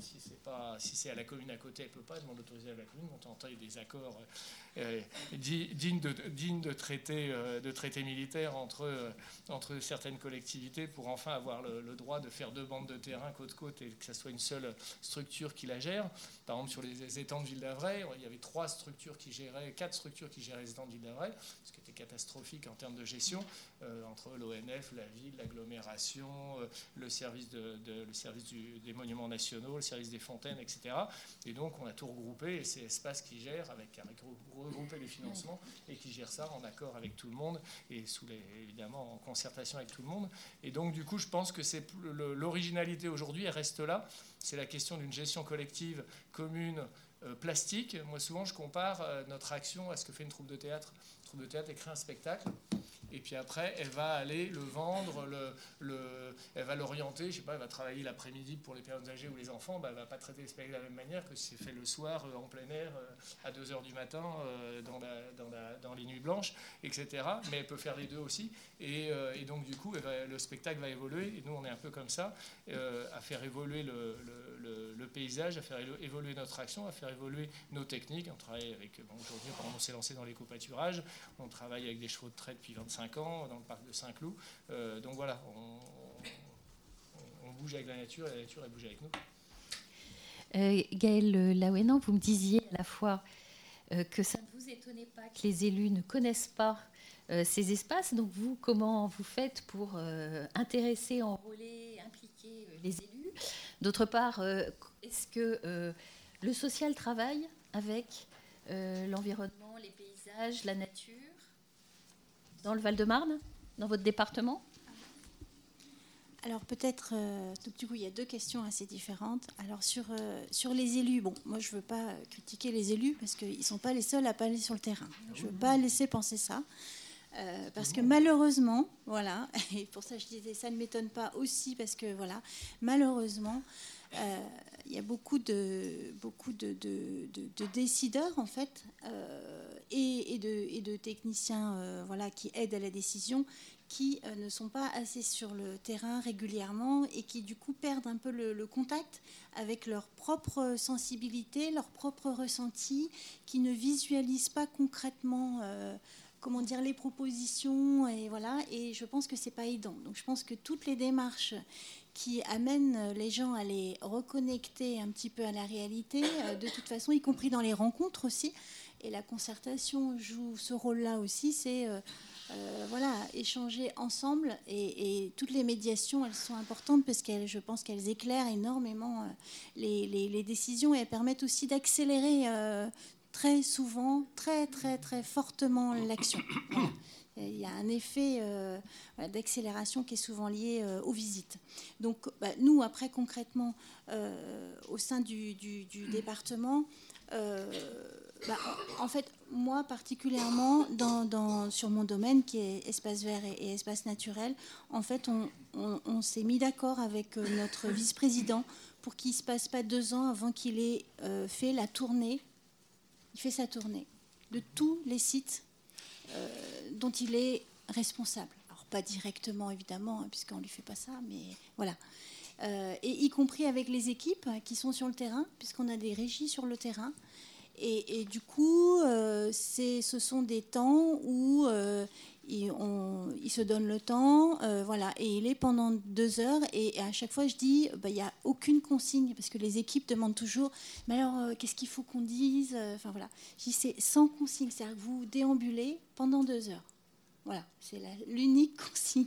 Il n'y a pas de sujet, pas d'ordre du jour, pas de, pas de compte rendu, pas de conclusion. Voilà, il faut que ça soit libre ça c'est concret. Euh, après, sur la question de, en effet, de la relation entre les services techniques, j'ai envie de dire même plus globalement, euh, les services de l'urbanisme et, les services euh, sociaux, c'est vrai que c'est voilà, c'est pas encore passé dans, dans, les mœurs. Alors nous, enfin au sein du au sein du département du Val-de-Marne, ce sont des, enfin ça commence. Euh, enfin, ça commence. Ça fait 2-3 ans qu'on est vraiment en relation avec nos collègues de la direction de l'action sociale, euh, en relation avec euh, nos collègues de, l'aménagement, de la voirie, etc., où on est avec les collègues du développement durable, mais, mais aussi vraiment beaucoup de, l'action sociale, via, et vous l'avez cité, via la question de l'insertion sociale dans les marchés. Hein. et là, pour le coup, c'est un sujet qui nous vient des élus et sur lequel les élus sont extrêmement attachés parce que c'est voilà, un sujet qui leur, qui leur parle, puisqu'on parle de l'emploi, on parle de leur population, on parle de leur action et qu'ils ont très bien compris et qu'ils nous disent oui, mais euh, comment vous agissez? Et ils nous posent des questions et on leur dit bah voilà, on agit comme ça, comme ça, comme ça. Euh, donc moi, par exemple, il y a 10 entreprises, 10 lots, etc. Et bah, comment vous pouvez faire de l'insertion là-dedans? Alors, hein, on va réfléchir, on va, revenir avec des propositions. Nous, ce qu'on a fait, par exemple, c'est qu'on a introduit en effet des clauses d'insertion sociale dans, tous les marchés où ça fait du sens. Hein. On a fait cette analyse-là en interne. Et puis après, il y a un parc qui est entretenu par une entreprise d'insertion. C'est-à-dire qu'on a fait pour le coup sur ce parc-là euh, le choix. Euh, et il a fallu au début le faire passer, hein, parce que tout le monde était contre. Ah, ça va être la catastrophe. Euh, ça, n'ira pas, ils ne sauront pas, ils n'auront pas, ils pas la formation. Enfin voilà, on a eu plein plein de résistances, hein, évidemment, je ne vais pas vous le cacher. Euh, aujourd'hui, euh, les résistances elles sont levées. Hein. enfin, en six mois, ça a été réglé. Et c'est vrai que d'ailleurs, on l'a reconduit, hein, euh, voilà, et on souhaite le développer sur d'autres sites et vraiment des marchés d'insertion c'est-à-dire des marchés réservés aux entreprises d'insertion.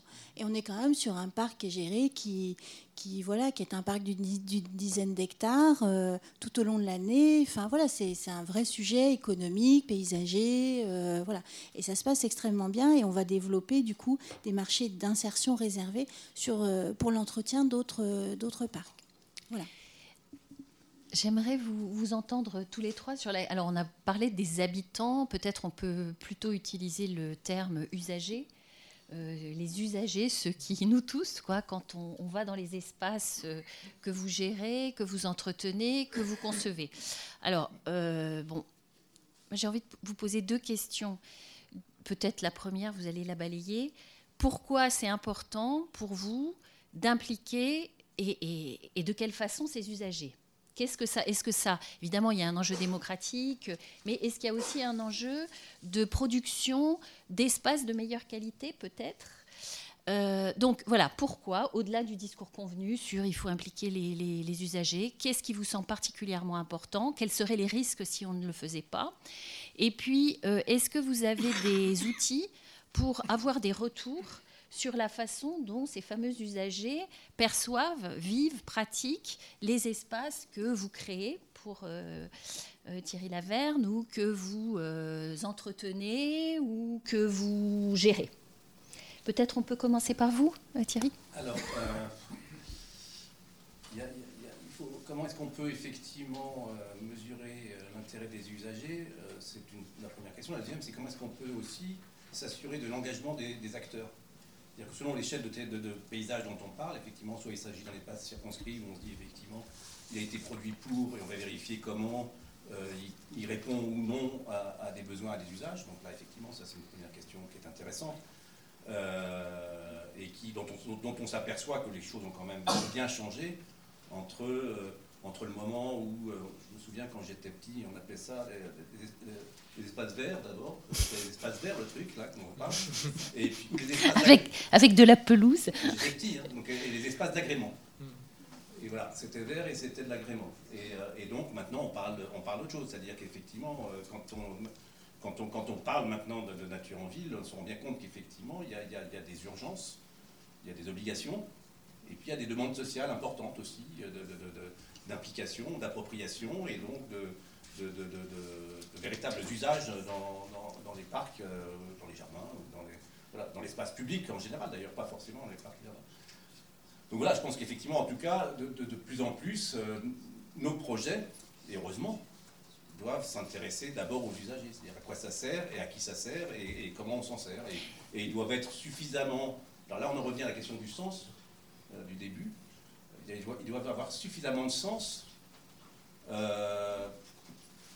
pour être à, ce point évident qui résiste aux usages. C'est-à-dire que on peut pas, d'abord, on ne peut pas enfermer les espaces dans des usages.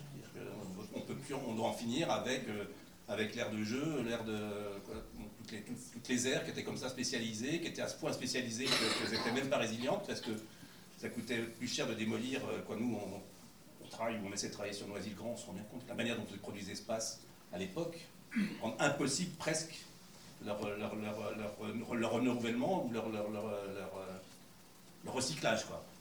Et donc on doit avoir des espaces le moins spécialisés possible, le plus disponible possible, euh, où chacun puisse trouver sa place, où, facilement les usages puissent évoluer euh, selon effectivement des, des modalités, des désirs qu'on connaît pas et qui, vont encore changer demain. Donc on est vraiment, on est, on est vraiment en train de créer de l'espace. C'est pour ça qu'effectivement la question du Grand Paris, où Grand Paris, c'est comment finir de remplir les vides. Hein, ne faut, pas se raconter l'histoire. Comme si, effectivement, puisque, le, Grand Paris n'a pas été inventé avec les paysagistes, on n'a pas donné de valeur à l'espace ouvert et on n'a pas dit que l'espace ouvert, y compris le lit des rivières, n'était pas un manque à, urbaniser, mais un milieu nécessaire au fonctionnement d'écosystèmes urbains. Donc cette, valeur, cette valeur du vide, quelles que soient les échelles, métropolitaines, locales, de la, de la commune ou même du quartier, c'est d'abord de créer de l'espace ouvert, disponible, accueillant et effectivement fertile. Et, voilà. et, à partir de ça, les usages, les usages se, trouvent. Moi, je ne je, je, je, vais pas forcément enquêter après pour savoir si les gens sont contents, euh, mais bon, quand j'y retourne, ils ont l'air plutôt, plutôt heureux. Peut-être quoi sur la question de, des habitants, des usagers. J'aime bien le terme usager. Je, regrette depuis qu'on est client de la SNCF, c'est catastrophique. je préfère être usager moi, et qu'il y ait un usage des choses plutôt qu'un acte marchand, mais euh, des services. Euh, la, question de euh, fondamentalement, c'est la question de la reconquête de l'espace public. Et alors aujourd'hui, c'est assez courant. Hein. je pense que des gens comme Coloco ou d'autres le font couramment, et les uns les autres. Et aujourd'hui, ça se fait très fortement. C'est de visiter les espaces avant déjà d'être dans, dans, l'ethnologie euh, au départ, euh, avant, le paysage, je veux dire, d'enquêter, de, travailler là-dessus. On travaille beaucoup comme on est assez rustique, on est là sur pas, on a des adhérents, 800 adhérents, ils sont là sur le terrain, et c'est ça qui est intéressant de faire remonter euh, dès le départ, avant, quoi, ou dès qu'il y a une imagination, et même l'imagination, elle monte toute seule. Quoi. Je veux dire, les, habitants, les gens, ils voient des potentialités au territoire, et on essaie de faire monter ça, et, de, créer des animations, des, des, des, de l'installation de, de, des plantations, bon, euh, incroyables comestibles, des choses comme ça. Voilà, je veux dire, ça, ça, peut monter tout seul. Après, il faut l'organiser, le structurer un petit peu euh, et tout ça, et le structurer collectivement. Euh, moi, je pense que on est déjà dans un espace. quoi, on est dans, dans une espèce de, de temps entre deux. pendant 20 ans, à peu près 30 ans, l'espace public a été déserté par la population, mais déserté. Quoi. Je veux dire, euh, on se faisait harceler, si on se faisait couper son rosier s'il dépassait euh, de la haie, etc. Il y a eu une, espèce de, surinvestissement de la puissance publique sur l'espace public, mais on n'imagine même pas. Aujourd'hui, on donne des permis de végétaliser. Je veux dire, permis de végétaliser. On va vous permettre de planter trois plantules ou de laisser des plantes pousser. Euh, quoi. Donc, je veux dire, on est encore dans quelque chose de très, de très contrôlé, qui se décontrôle avec un avantage. Hein, je veux dire, là-dessus, quelques quelque part la réorganisation des fonds publics, parce que fondamentalement, il n'y a pas une baisse des fonds publics, c'est qu'elle est réorientée. Hein. Quand on aide les personnes âgées, ben, il y a moins d'argent peut-être pour l'espace public ou pour garder un jardinier euh, euh, à l'hectare. Euh, donc il y a des choix politiques qui sont faits à certains moments ou des obligations de choix. Et là-dessus, le fait que qu'on rende cet espace public, que, cet espace public en fait se, comment dire, se réouvre. par exemple, je vois aujourd'hui, on discute aujourd'hui de la place des feux rouges les citoyens, quand on discute de vélo, on retire des feux rouges. Mais je veux dire, il y a 20 ans, c'était carrément. Euh, ça dépend, ça dépend où, ceci euh, dit. Hein. C'est pas dans toutes les communes. Non, mais ça, oui, mais premièrement, alors là, il y a des rapports de force au sens fort du terme qui se font, c'est-à-dire qu'il y a une évidence. Hein, quand un élu, euh, eh ben, il a des électeurs, il a des citoyens qui roulent à vélo et qui lui disent nous, on veut des stationnements là, etc moi, j'ai mis 35 ans d'avoir euh, deux, deux, arceaux devant ma mairie, donc je dis, euh, ça, peut peut-être aller plus vite quand même un petit peu. Donc, euh, bon, mais, ils y sont maintenant. Donc, donc ça y est, maintenant, il y en a dans toute la ville. Donc, petit à petit, ça, se développe et, les choses avancent. Mais, je veux dire, on donne, on donne notre avis, les citoyens et l'élu, le, technicien, hein, parce que l'élu, les techniciens aussi, prennent cette habitude-là. C'est pas toujours facile, c'est pas encore le cas, mais du coup, on est dans, une reconquête de l'espace public et qui change tout. Hein. Et juste pour terminer, j'aime bien moi la stratégie de Lisbonne, j'appelle ça. Il y a un super reportage sur euh, reporter sur la ville de Lisbonne où le maire explique comment il va passer, il rend 75% des espaces verts aux habitants en disant moi j'ai plus les moyens d'entretenir ça, j'ai plus les moyens d'entretenir ça. Si l'argent public je dois le mettre quelque part, c'est pour les écoles, les transports publics, ça ça peut pas se faire par là, mais tout le monde peut cultiver surtout quand en plus on est au chômage et on crève de faim. Donc je veux dire, il y a un moment donné, il faut arrêter. Aujourd'hui, la caricature, c'est euh, le fonctionnement des bailleurs sociaux, mais des copropriétés aussi, euh, notamment, où je veux dire, aujourd'hui, on demande aux gens de, payer une entreprise espace vert qui massacre l'espace, puisqu'il n'y a pas beaucoup de moyens, qui massacre les espaces verts en bas, Ensuite, on leur demande de payer la facture, qu'ils n'arrivent déjà pas à payer leur loyer, et on leur interdit de marcher sur la pelouse en bas. Quoi, je veux dire, alors qu'ils pourraient euh, cultiver grosso modo leurs légumes euh, au pied de chez eux. Donc, euh, bon, éventuellement, on leur donne quelques mètres carrés. mais bon. Vous voulez, Thierry, vous vouliez ajouter quelque chose rapidement? C'était la deuxième partie de, manière dont la question du paysage et cette coïncidence étroite et indéfectible entre paysage, environnement, biodiversité en, ville et dans les territoires, euh, avec la notion de paysage euh, fonctionnait, comment ça, ça effectivement, ça permettait d'autres manières d'entrevoir le, projet, qui était celui effectivement du partage du projet avec les acteurs. Avec les acteurs. oui, je vais, on va, euh, je vais demander à Emmanuel de, s'y coller. Excusez-nous, on n'a on pas été, on n'a pas été très bon sur l'organisation des images. Alors, et du coup, pendant que je peux, je peux repasser la parole et puis je vous la redonne bah non, je Ah bon, vous la gardez? Bon, ok. Alors allez-y. Juste pour comparer deux choses. D'abord, effectivement, les trois temps du triangle vert dont je parlais tout à l'heure, mhm. il y, a eu trois mandats. Le premier temps, ça a été la reconnaissance, c'est-à-dire que, les, habitants, ensemble, prennent conscience euh, de leur appartenance au territoire grâce au paysage. C'est-à-dire qu'ils ont pris conscience qu'ils n'arrivaient pas chez eux quand ils tournaient la clé de leur maison, ils n'ont pas pris conscience qu'ils arrivaient chez eux quand ils, ils rentraient par le portillon de leur jardin ou de leur immeuble ils ont pris conscience qu'ils avaient chez eux quand ils franchissaient la dénivelée, la lisière boisée, pour arriver dans la vallée. donc cette conscience de la vallée a été effectivement la première, le premier temps de l'appropriation du paysage par les habitants, donc sont des usagers de l'espace dont on parlait tout à l'heure. Et puis le deuxième temps, ça a été effectivement ce la, la, nécessité du partage. C'est-à-dire comment effectivement les habitants, les élus, les acteurs du territoire, les communes de droite et de gauche arrivent effectivement à partager ce sentiment commun, de, ce sentiment de leur responsabilité commune. Ça, c'est un deuxième temps qui a été tout à fait important. Et le troisième, temps du triangle vert, le troisième mandat, ça a été mmh. effectivement celui, grâce à cette unité qui était, euh, ce changement d'échelle et cette unité, le, temps de la promotion et de la valorisation de cet espace pour en faire un espace cultivé, un espace partagé, utilisé par les gens pour balader, etc. Et cette revendication des habitants comme un espace social qui permet, effectivement, avec l'idée de, de, bien commun, on était peut-être passé d'une idée de, mots communs. Euh, euh, sens des mots, un mal des mots, euh, à l'idée des, des, biens communs. Voilà. Donc ça, c'était un point de vue et c'est sur une certaine échelle. L'autre intérêt quand même de faire cette, cette coïncidence entre paysage euh, et enjeux de biodiversité, c'est les projets qu'on peut mener effectivement euh, sur différents territoires, notamment à Boulogne, dont, parlait mon, voisin, ou la plaine de Versailles, dont parlait, dont parlait Pierre. Mais sur Boulogne, par exemple, où, on, est, on, est, aménageur du, projet du trapèze, donc l'ensemble des anciens terrains Renault. Euh, et donc on s'est croisés au début parce qu'on espérait bien qu'Espace allait pouvoir effectivement mettre en musique euh, la partition de paysage qu'on avait composée. Euh, finalement, non. finalement non. et sur les docks de Ris aussi, qui est à Ris-Orangis. Je crois que ça, c'est les, les, docks. De Ris, ah, voilà. C'est les docks. Bref, on a longtemps considéré. Alors, le public a plus d'argent, ça, vient d'être dit, et donc euh, l'argent est quelque part, il paraît qu'il est dans le privé, parce qu'il semblerait que le public n'ait plus d'argent. L'argent est dans le privé, donc les acteurs, effectivement, de l'aménagement, maintenant, c'est le privé. Donc il va bien falloir les convaincre que, que, les valeurs qu'on défend sont des valeurs d'intérêt public, et les convaincre qu'eux-mêmes, acteurs du privé, doivent prendre des, prendre des positions de projet qui soient d'intérêt public. Et ça, c'est extrêmement intéressant. Parce que, parce que ça nous permet quand même, effectivement, euh, quand on, quand on travaille sur, le, sur Boulogne-Billancourt, là, par exemple, sur ce, oui, ça c'est une, des images, par exemple, du euh, on en a d'autres qu'on voit, voilà, des quartiers. C'est cette idée que finalement, l'espace public n'est pas l'espace servant de l'espace privé. L'espace privé n'aurait qu'à attendre que l'espace public le serve, et puis eux, ils n'auraient qu'à faire leur chou gras et leur, euh, de, de, de, l'affaire. Donc maintenant, effectivement, l'affaire, elle est entre les mains du privé, et donc c'est aux, aux, acteurs du privé de produire l'intérêt public de la ville. Et donc ça permet effectivement de réinterroger au travers de la question de la gestion de l'eau, de la biodiversité en ville, et donc ensuite, effectivement, passer de ça à la question des, usages, de la traversée des îlots, de la, de la, des continuités de paysage. Ça permet effectivement de, changer les règles de la ville, faire en sorte effectivement que les limites soient, soient questionnées, que les, les, responsabilités soient questionnées, et que de nouvelles solidarités s'installent.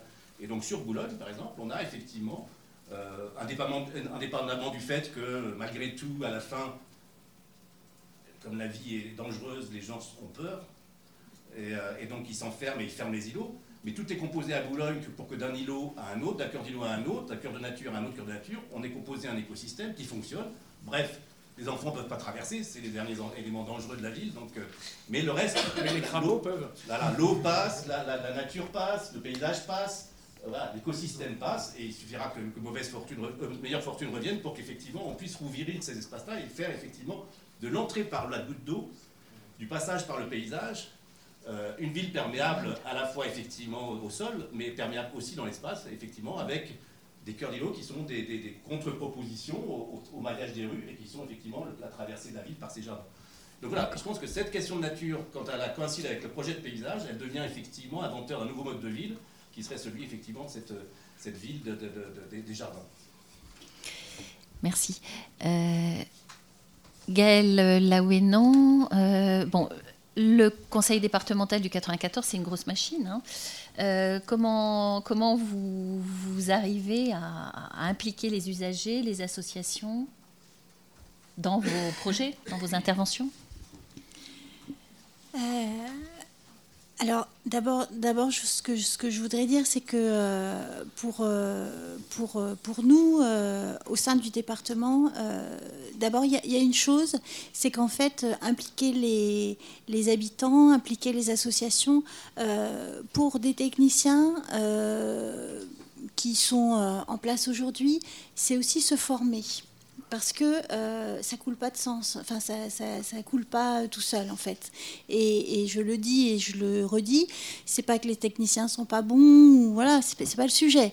Euh, le sujet, c'est qu'il faut se former un petit peu pour concerter. Parce que, alors, je parle pas de faire une réunion, de dire tout va très bien, Madame la Marquise, ou de faire des plaquettes de communication. Hein. Je parle de concerter, vraiment. C'est là du coup euh, parce que bon, faire une réunion de présentation, euh, voilà, ça se travaille, un PowerPoint, la plaquette qui va bien, le voilà, le café, etc. Mm. Ça c'est pas voilà. Ça c'est de l'information d'une certaine manière. C'est ça, c'est de l'information.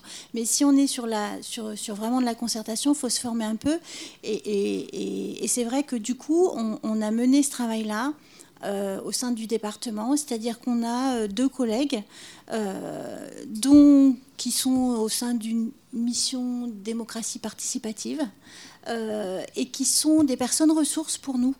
Euh, quand on perçoit que euh, ça ne se passe pas bien, que sur un projet il y a des éléments sensibles, et qui déjà ça, et puis qui qui, euh, comment dire, qui, qui, qui, sont présents auprès des, auprès des, techniciens euh, pour les appuyer.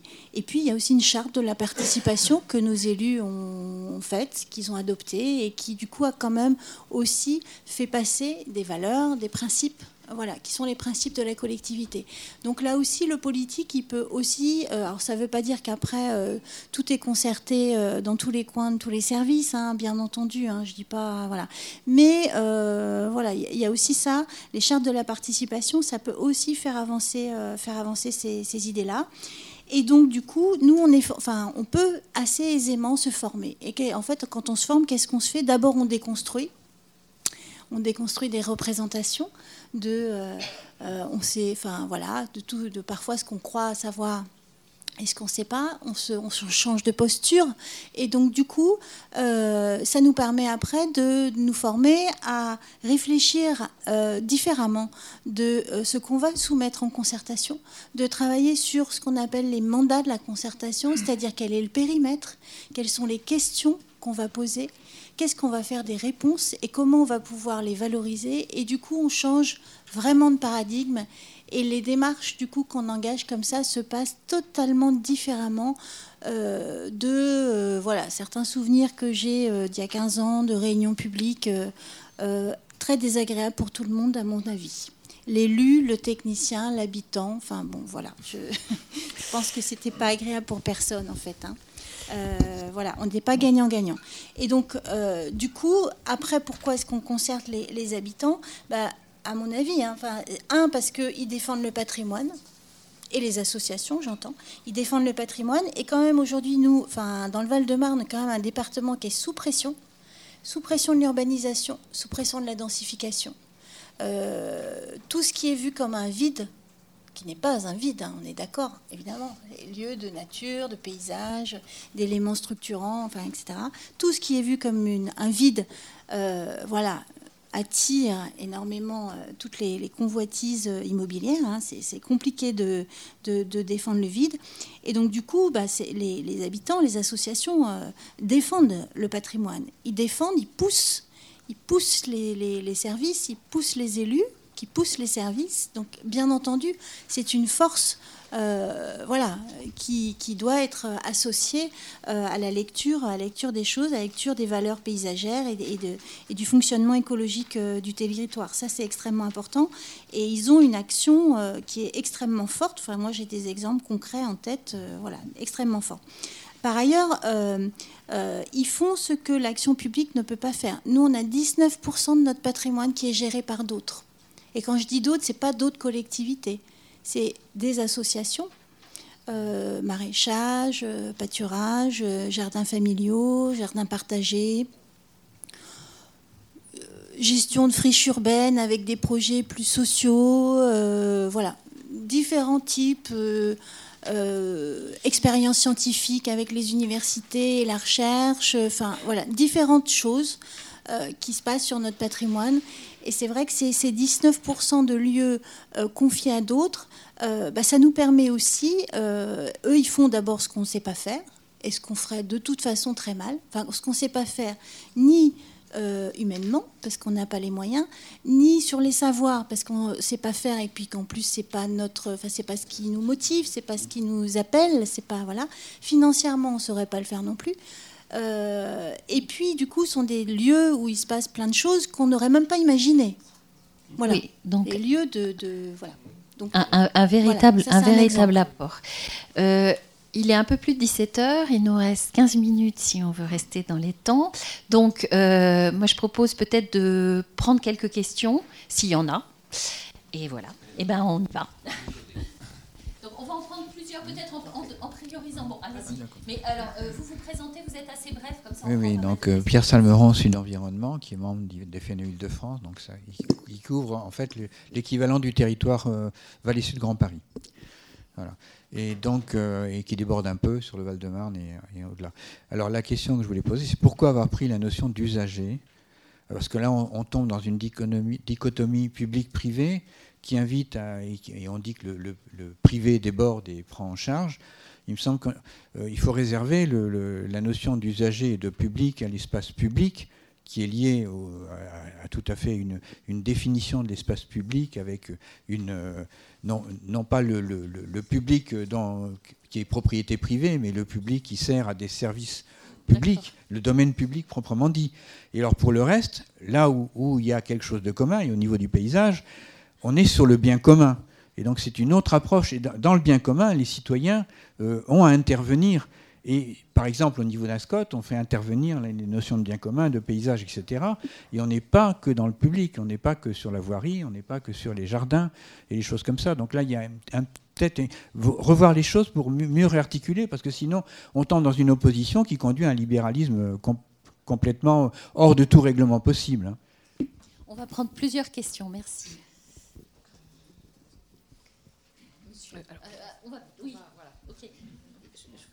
Je voudrais aussi donner la parole à, ceux qui l'ont pas eu.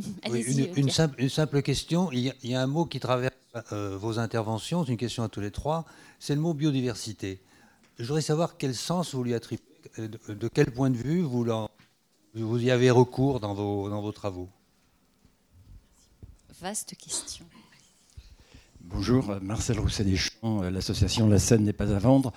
Euh, J'ai été extrêmement intéressé par votre euh, intervention sur le trapèze à Boulogne, parce que je me pense quand même que c'est un, projet qui est assez original, parce que ça fait déjà longtemps qu'il est lancé, et je ne suis pas sûr, voilà, sûr qu'actuellement, dans la configuration actuelle de recul de la puissance publique, pour faire simple, on peut parler un peu plus complètement là-dessus, mais enfin pour faire simple, euh, que le, projet que j'ai vu, euh, que j'ai regardé de très près, est effectivement une belle réussite. Mais je ne suis pas sûr, au vu de ce qui se passe sur Réinventer, euh, Reinventing City, sur Réinventer la scène et sur l'IMGP, hein, dont les étudiants ont, présenté quelques aspects, qu'on soit capable de refaire des choses aussi positives que ça. Parce que quand on fait un immeuble devant la maison de la radio, sur, le parking de la maison de la radio, parce qu'il y a encore un espace, il y a un vide, c'est un, vide devant la maison de la radio, Hein, classé, inscrit au patrimoine, inscrit comme monument historique, il y a quand même des choses absolument insupportables actuellement.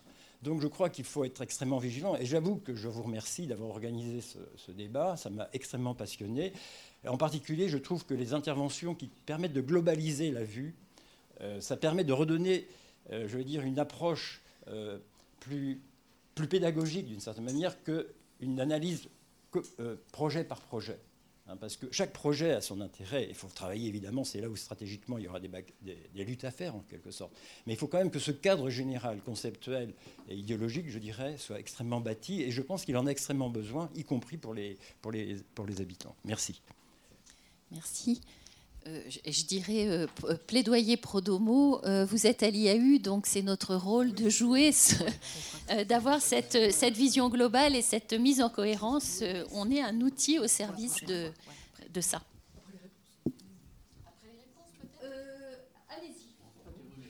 Bon, mais je vais être très court. Allez-y, monsieur très court en fait. Euh, question peut-être plus à Monsieur Laverne.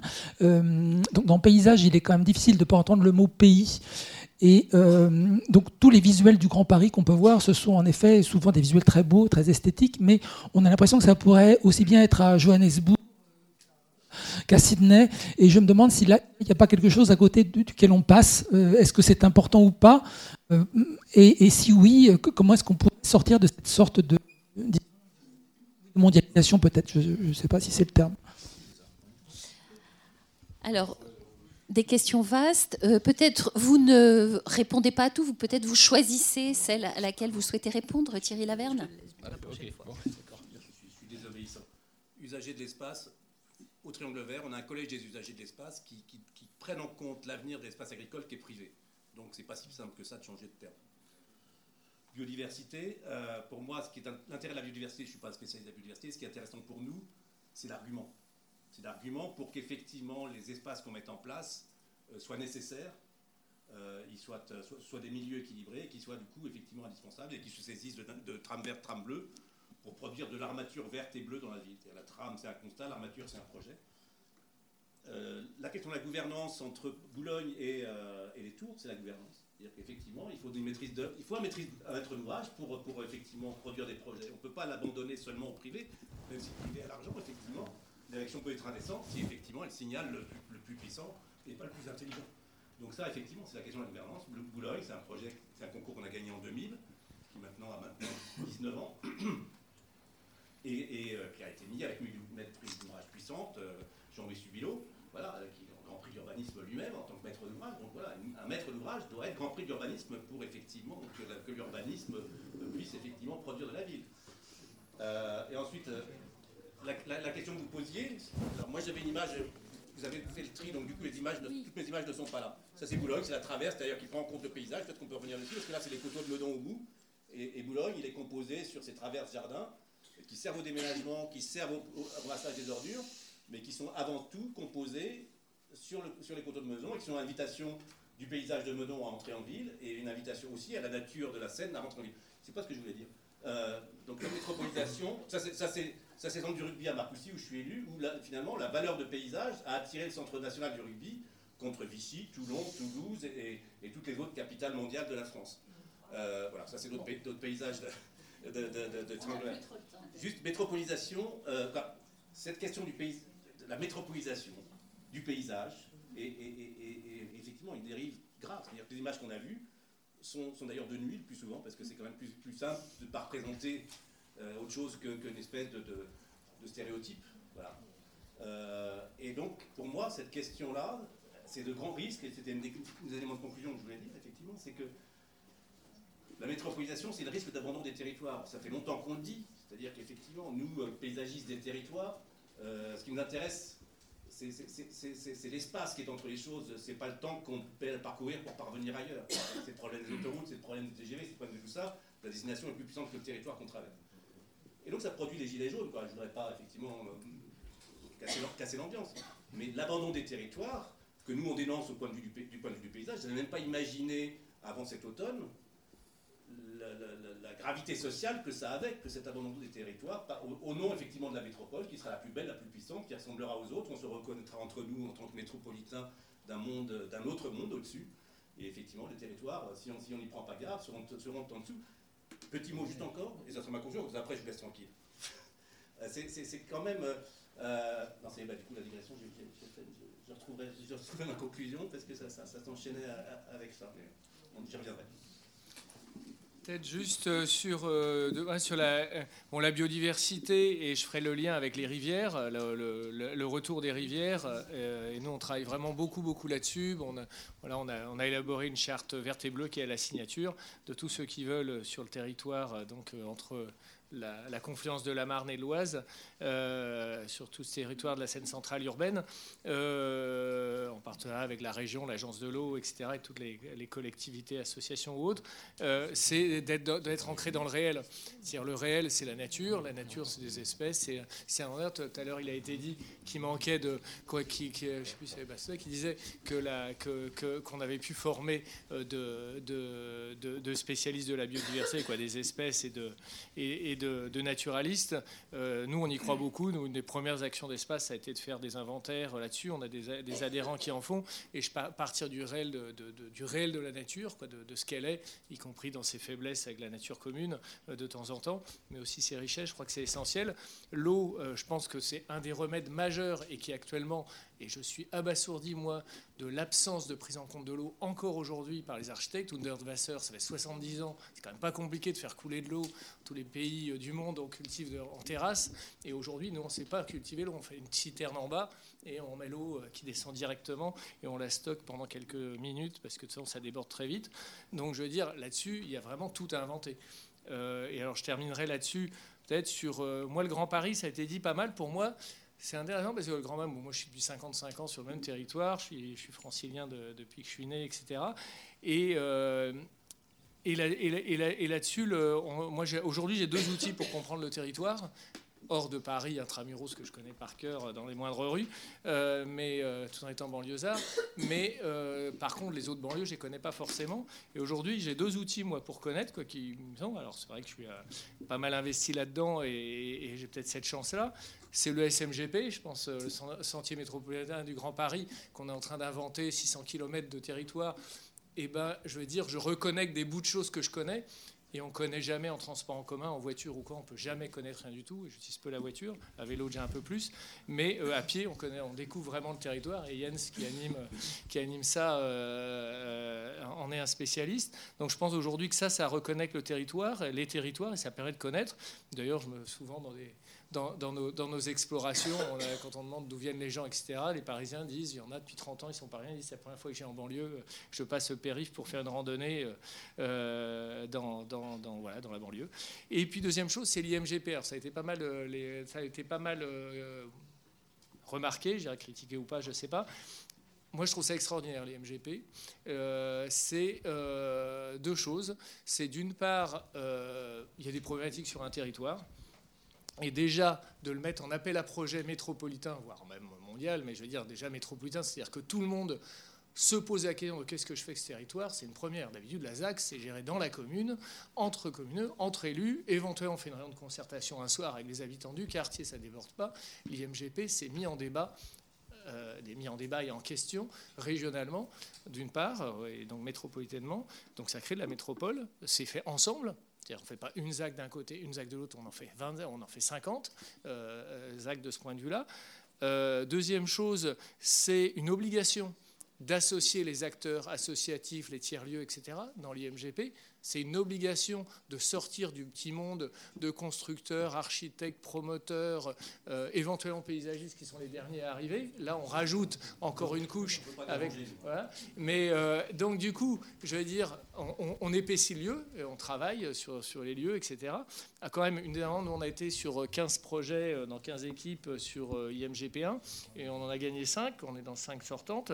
Et, et non, mais juste pour dire qu'on on a, on a travaillé là-dessus, on a regarder. Et ce qui est intéressant, et je ne sais pas ce qu'il en sortira, parce qu'après, nous, on est la petite roue du carrosse, hein, le dernier petit truc. Mais ce qui est passionnant là-dedans, c'est qu'il y a de l'invention. Et ce qui était sorti quand même, euh, vraiment, mais de façon, d'ailleurs, ça a été dit, hein, ex nihilo du, premier du, de l'IMGP1, c'est que tout le monde a été abasourdi de voir qu'il y avait de la nature sur ces projets. C'est-à-dire qu'il y avait zéro nature dans les projets. Et aujourd'hui, sur les projets une très grande Paris Projets. Regardez la Cité de la Musique aujourd'hui, regardez l'île Seguin aujourd'hui, regardez euh, je ne sais quoi aujourd'hui. Euh, Vuitton, je veux dire, c'est l'absence de nature qui ressort quand même. C'est vraiment l'éradication de la nature euh, autour de l'objet. Donc je veux dire, euh, là-dessus, je pense qu'il y a une dynamique, ça ne veut pas dire qu'elle est parfaite, elle est privée, elle a ses ambiguïtés, elle, est économique, donc je veux dire, derrière, ça va être la guerre, hein, c'est la guerre. Le promoteur, il cherche à gagner de l'argent euh, là-dessus, euh, ou à vendre le moins cher possible ou le plus cher possible, dans un sens ou dans l'autre, mais voilà, donc voilà. Gaëlle, oui, non. Oui, bah peut-être juste par rapport à, par rapport à la, question de la vision globale, euh, simplement dire que moi je vois à quel point elle est, nécessaire. Euh, les, bonnes décisions, c'est souvent des décisions où justement on s'est redonné la lecture des grands enjeux de paysage, où on a dézoomé et où on n'est pas euh, sur la décision parcelle à parcelle. Parce que là, on va vers le fait de la densifier en fait. Si on regarde une parcelle, juste avec euh, les parcelles riveraines, en général, le choix, c'est quoi? C'est bah oui, en fait, on peut mettre notre centre de loisirs. Oui, en fait, on peut sans doute construire ça. Si on dézoome, souvent on se dit non, mais attendez, en fait, c'est un élément de la trame verte. Euh, euh, si on construit là, la vue, on l'a plus. Enfin voilà. Et finalement là, il faut la conserver parce que c'est ça qui va nous permettre d'avoir cet élément de trame verte extrêmement important, etc. Donc le fait de vraiment prendre un peu de recul et, d'avoir la vision globale, c'est absolument indispensable. Et c'est ça vraiment qui permet à mon sens, de concilier euh, aménagement et préservation, mise en valeur des éléments de paysage. Parce qu'en même temps, on ne peut pas être bloquant partout, sinon on ne tient pas. Euh, parce que parce qu'il y a aussi des besoins sociaux, d'habitat, de logement, enfin d'équipement, etc. Donc euh, voilà, c'était simplement par rapport à ça. Sur la question de la, de la biodiversité, euh, de la question écologique euh, en général.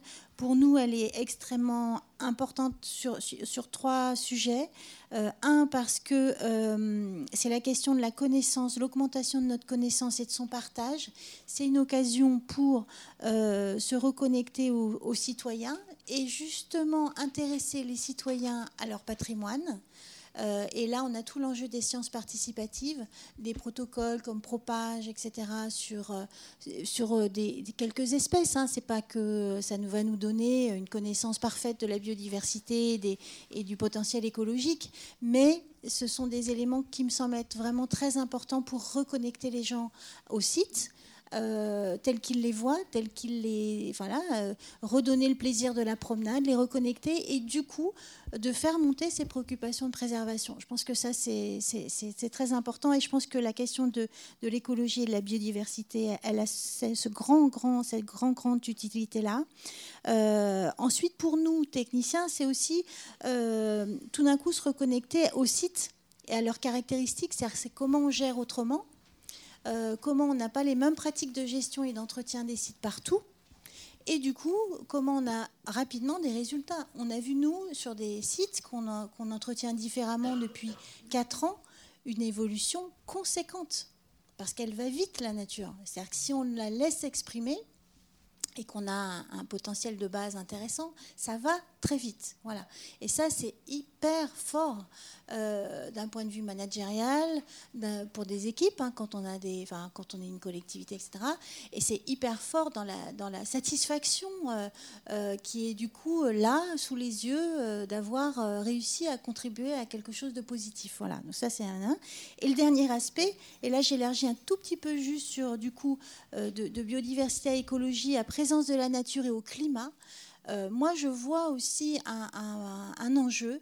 je pense que euh, la médiatisation, après on en pense qu'on en veut sur ce qu'on dit sur les questions de climat et de santé environnementale, sont des vrais leviers des vrais leviers, parce que là, on est individuellement concerné, des vrais leviers pour justement accélérer la, prise de conscience sur ces questions de, paysage, d'écologie, etc. Et le fait que euh, la nature, euh, par, euh, que la France d'ailleurs, est particulièrement touchée par les effets du, changement climatique, avec des inondations, avec des coups de vent l'été dernier, avec la chaleur, avec les fortes chaleurs, le moment où on bascule en canicule, enfin tout ce qui est, tout ce qui est dit, médiatisé, pense que ça, ce sont des éléments qu'il faut saisir pour justement, juste derrière, apporter des éléments de proposition et, une vision. Merci. Alors, on va conclure. Pierre-Marie, tu voulais dire peut-être un mot ou pas? Non? Voilà. Oui? Non? Si? Oui, bien sûr. Non, non, non, mais tout à fait. Non, mais alors, vous avez... Oui. Ah, d'accord. 30 euh, euh, secondes, vraiment. Allez-y. 30 secondes. Euh, oui, pour, poursuivre euh, et répondre, euh, moi, il y, a une chose qui, me, fait peur, faisait partie des choses, effectivement, des craintes que nous avons d'évoquer, c'est face à cette métropolisation, effectivement, il y a cette, recherche d'une ville exceptionnelle. Euh, la ville a la prétention maintenant de pouvoir trouver sur son propre territoire les, réponses à, tous ces enjeux. Et donc, à grand coup de, projets exceptionnels, technologiques, artifices, de, nature ici, de nature là, au-dessus, en dessous, partout, dans la cave, dans l'éclairant, etc la ville investit beaucoup d'argent dans ces projets-là, aux dépens de l'investissement qu'elle pourrait avoir pour ces territoires. Je veux dire qu'effectivement, il n'y aura pas de ville durable sans territoire solidaire, et il n'y aura pas de territoire durable sans ville solidaire. C'est-à-dire que l'énergie, c'est la ville, et le, territoire peut produire effectivement pour la ville. donc si on n'a pas cette reconnexion des villes et de leur territoire, avec la métropolisation, effectivement, on abandonnera les territoires, et on aura sans doute les villes les plus belles, mais sans doute les plus mortelles. Et donc, du coup, ça, c'était le premier élément. Et, pour nous, tous les, projets qu'on fait, que ce soit des projets urbains, des projets de quartier, des, projets de parcs, etc., doivent conjuguer trois verbes qui sont les trois conditions du développement durable des villes et des territoires. C'est habiter, cultiver et relier. Habiter au lieu d'exploiter, cultiver... Non, habiter, habiter au lieu d'occuper, excusez-moi. Habiter au lieu d'occuper, cultiver au lieu d'exploiter, et relier au lieu de confronter ou d'ignorer. Et, ces trois verbes-là, on peut les associer aux villes, aux territoires, aux hommes, à leurs projets, cultiver les hommes, relier les projets, habiter les territoires, cultiver les hommes. Bref, ces trois verbes-là sont effectivement les trois conditions de développement durable des villes et des territoires. Et dernier point, une annonce. Je pense qu'effectivement, par rapport à tous ces sujets exceptionnels et finalement toute la nature ordinaire dont on a parlé ensemble aujourd'hui, j'essaye d'obtenir, et j'arrive pas à l'obtenir, que, euh, que tous nos petits projets ordinaire, le Triangle Vert, d'autres projets analogues, puissent se réunir autour d'un label qui s'appellerait Parc 21, Parc agricole régional connecté 21, il y en aurait 21 par exemple, ça sonne bien, bénéficient effectivement des mêmes intérêts et des mêmes moyens que les parcs régionaux, qui eux sont consacrés pour leur valeur d'exception. Le plus beau territoire du monde qu'on met sous cloche, c'est qu'on réserve à quelques privilégiés. Éventuellement, on peut aller les visiter en touriste pour effectivement faire les parcs 21 qui, eux, sont effectivement célébrés non pas pour leur valeur, d'exception, mais leur valeur d'exemple. Donc effectivement, partout dans le territoire, cette, cette constellation d'expériences connectées est une valeur aussi importante qu'un parc naturel euh, d'exception. On le note. Pierre-Marie. Bah, rapidement J'avais une au départ une question que je voulais poser à Yann Fradin, mais je me dis que peut-être qu'on pourra en parler en, après, il pourra me donner sa réponse euh, en privé. Mais simplement, je voulais insister sur un point qui quand même traverse beaucoup. Je pense qu'on a, c'est très politique tout ce qu'on a dit. On a parlé de démocratie, de la façon dont les différentes personnes euh, usagers, habitants ou la, la façon de les nommer euh, interviennent, voient le paysage, etc. Euh, euh, Thierry a évoqué les gilets jaunes et je pense que c'est extrêmement pertinent, ça, je veux dire, cette relation entre la, révolte sociale et, le, et, les problèmes de territoire. Euh, J'aurais aimé justement demander à, Yann Frana, j'avais entendu dire qu'une une, origine, peut-être pas la seule, de espace, c'était les personnes elles-mêmes, les SDF qui habitaient et qui étaient considérés comme ceux qui dégradaient le site et qui, sont devenus ces acteurs. Euh, c'est peut-être une belle histoire, c'est peut-être vrai. En tout cas, ça, va assez bien avec le fait d'avoir rejoint Emmaüs, parce que c'était quand même aussi l'intuition de l'abbé Pierre. Bon. Et je voulais savoir donc aussi s'il y a encore des choses de ce style maintenant, avec notamment les, les, les Roms, les, les, campements de Rome. Euh, est-ce que, ou alors, est-ce qu'il y a, et puis il y a des initiatives, des choses qui peuvent être. Euh, vous avez sûrement entendu parler du Trash Tag Challenge, non? Euh, voilà, donc c'est un, ça, ça, fait un, de ces défis qu'il y a sur Internet euh, où on, prend des, photos qu'on envoie sur Instagram. Là, on montre avant-après un espace dégradé, plein de d'ordures, etc. Et on, on, le nettoie, on met la photo sur Instagram. C'est un succès incroyable dans le monde entier, ce truc-là. Et donc ça peut être aussi, alors évidemment, il faut pas nettoyer, euh, après il faut l'entretien, mais ça peut être un, bon, un bon déclencheur, ça. Il y a des choses qui sont à faire là-dessus. Merci, merci Pierre-Marie. Euh, donc, euh, on va très provisoirement euh, conclure. Je voulais juste d'abord vous remercier tous d'être encore là à 17h30 un vendredi. Je voulais remercier Thierry Laverne, Yann Fradin et Gaël Laouénan. Remercier aussi, bien sûr, Pierre Donadieu. Remercier Pierre-Marie Tricot et euh, vous dire que tout le podcast, les PowerPoint, vous les et la synthèse bientôt les actes qui seront faits par euh, euh, les élèves ENS, vous les retrouverez sur le site de l'IAU et je vous invite tous au prochain séminaire ENS IAU le 24 mai. Voilà, merci beaucoup.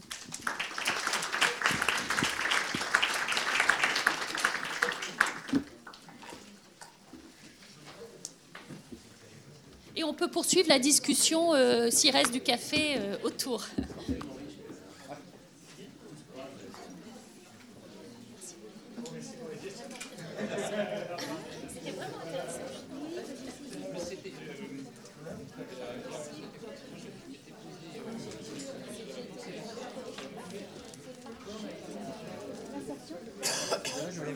remercier pour votre invitation, j'ai beaucoup apprécié.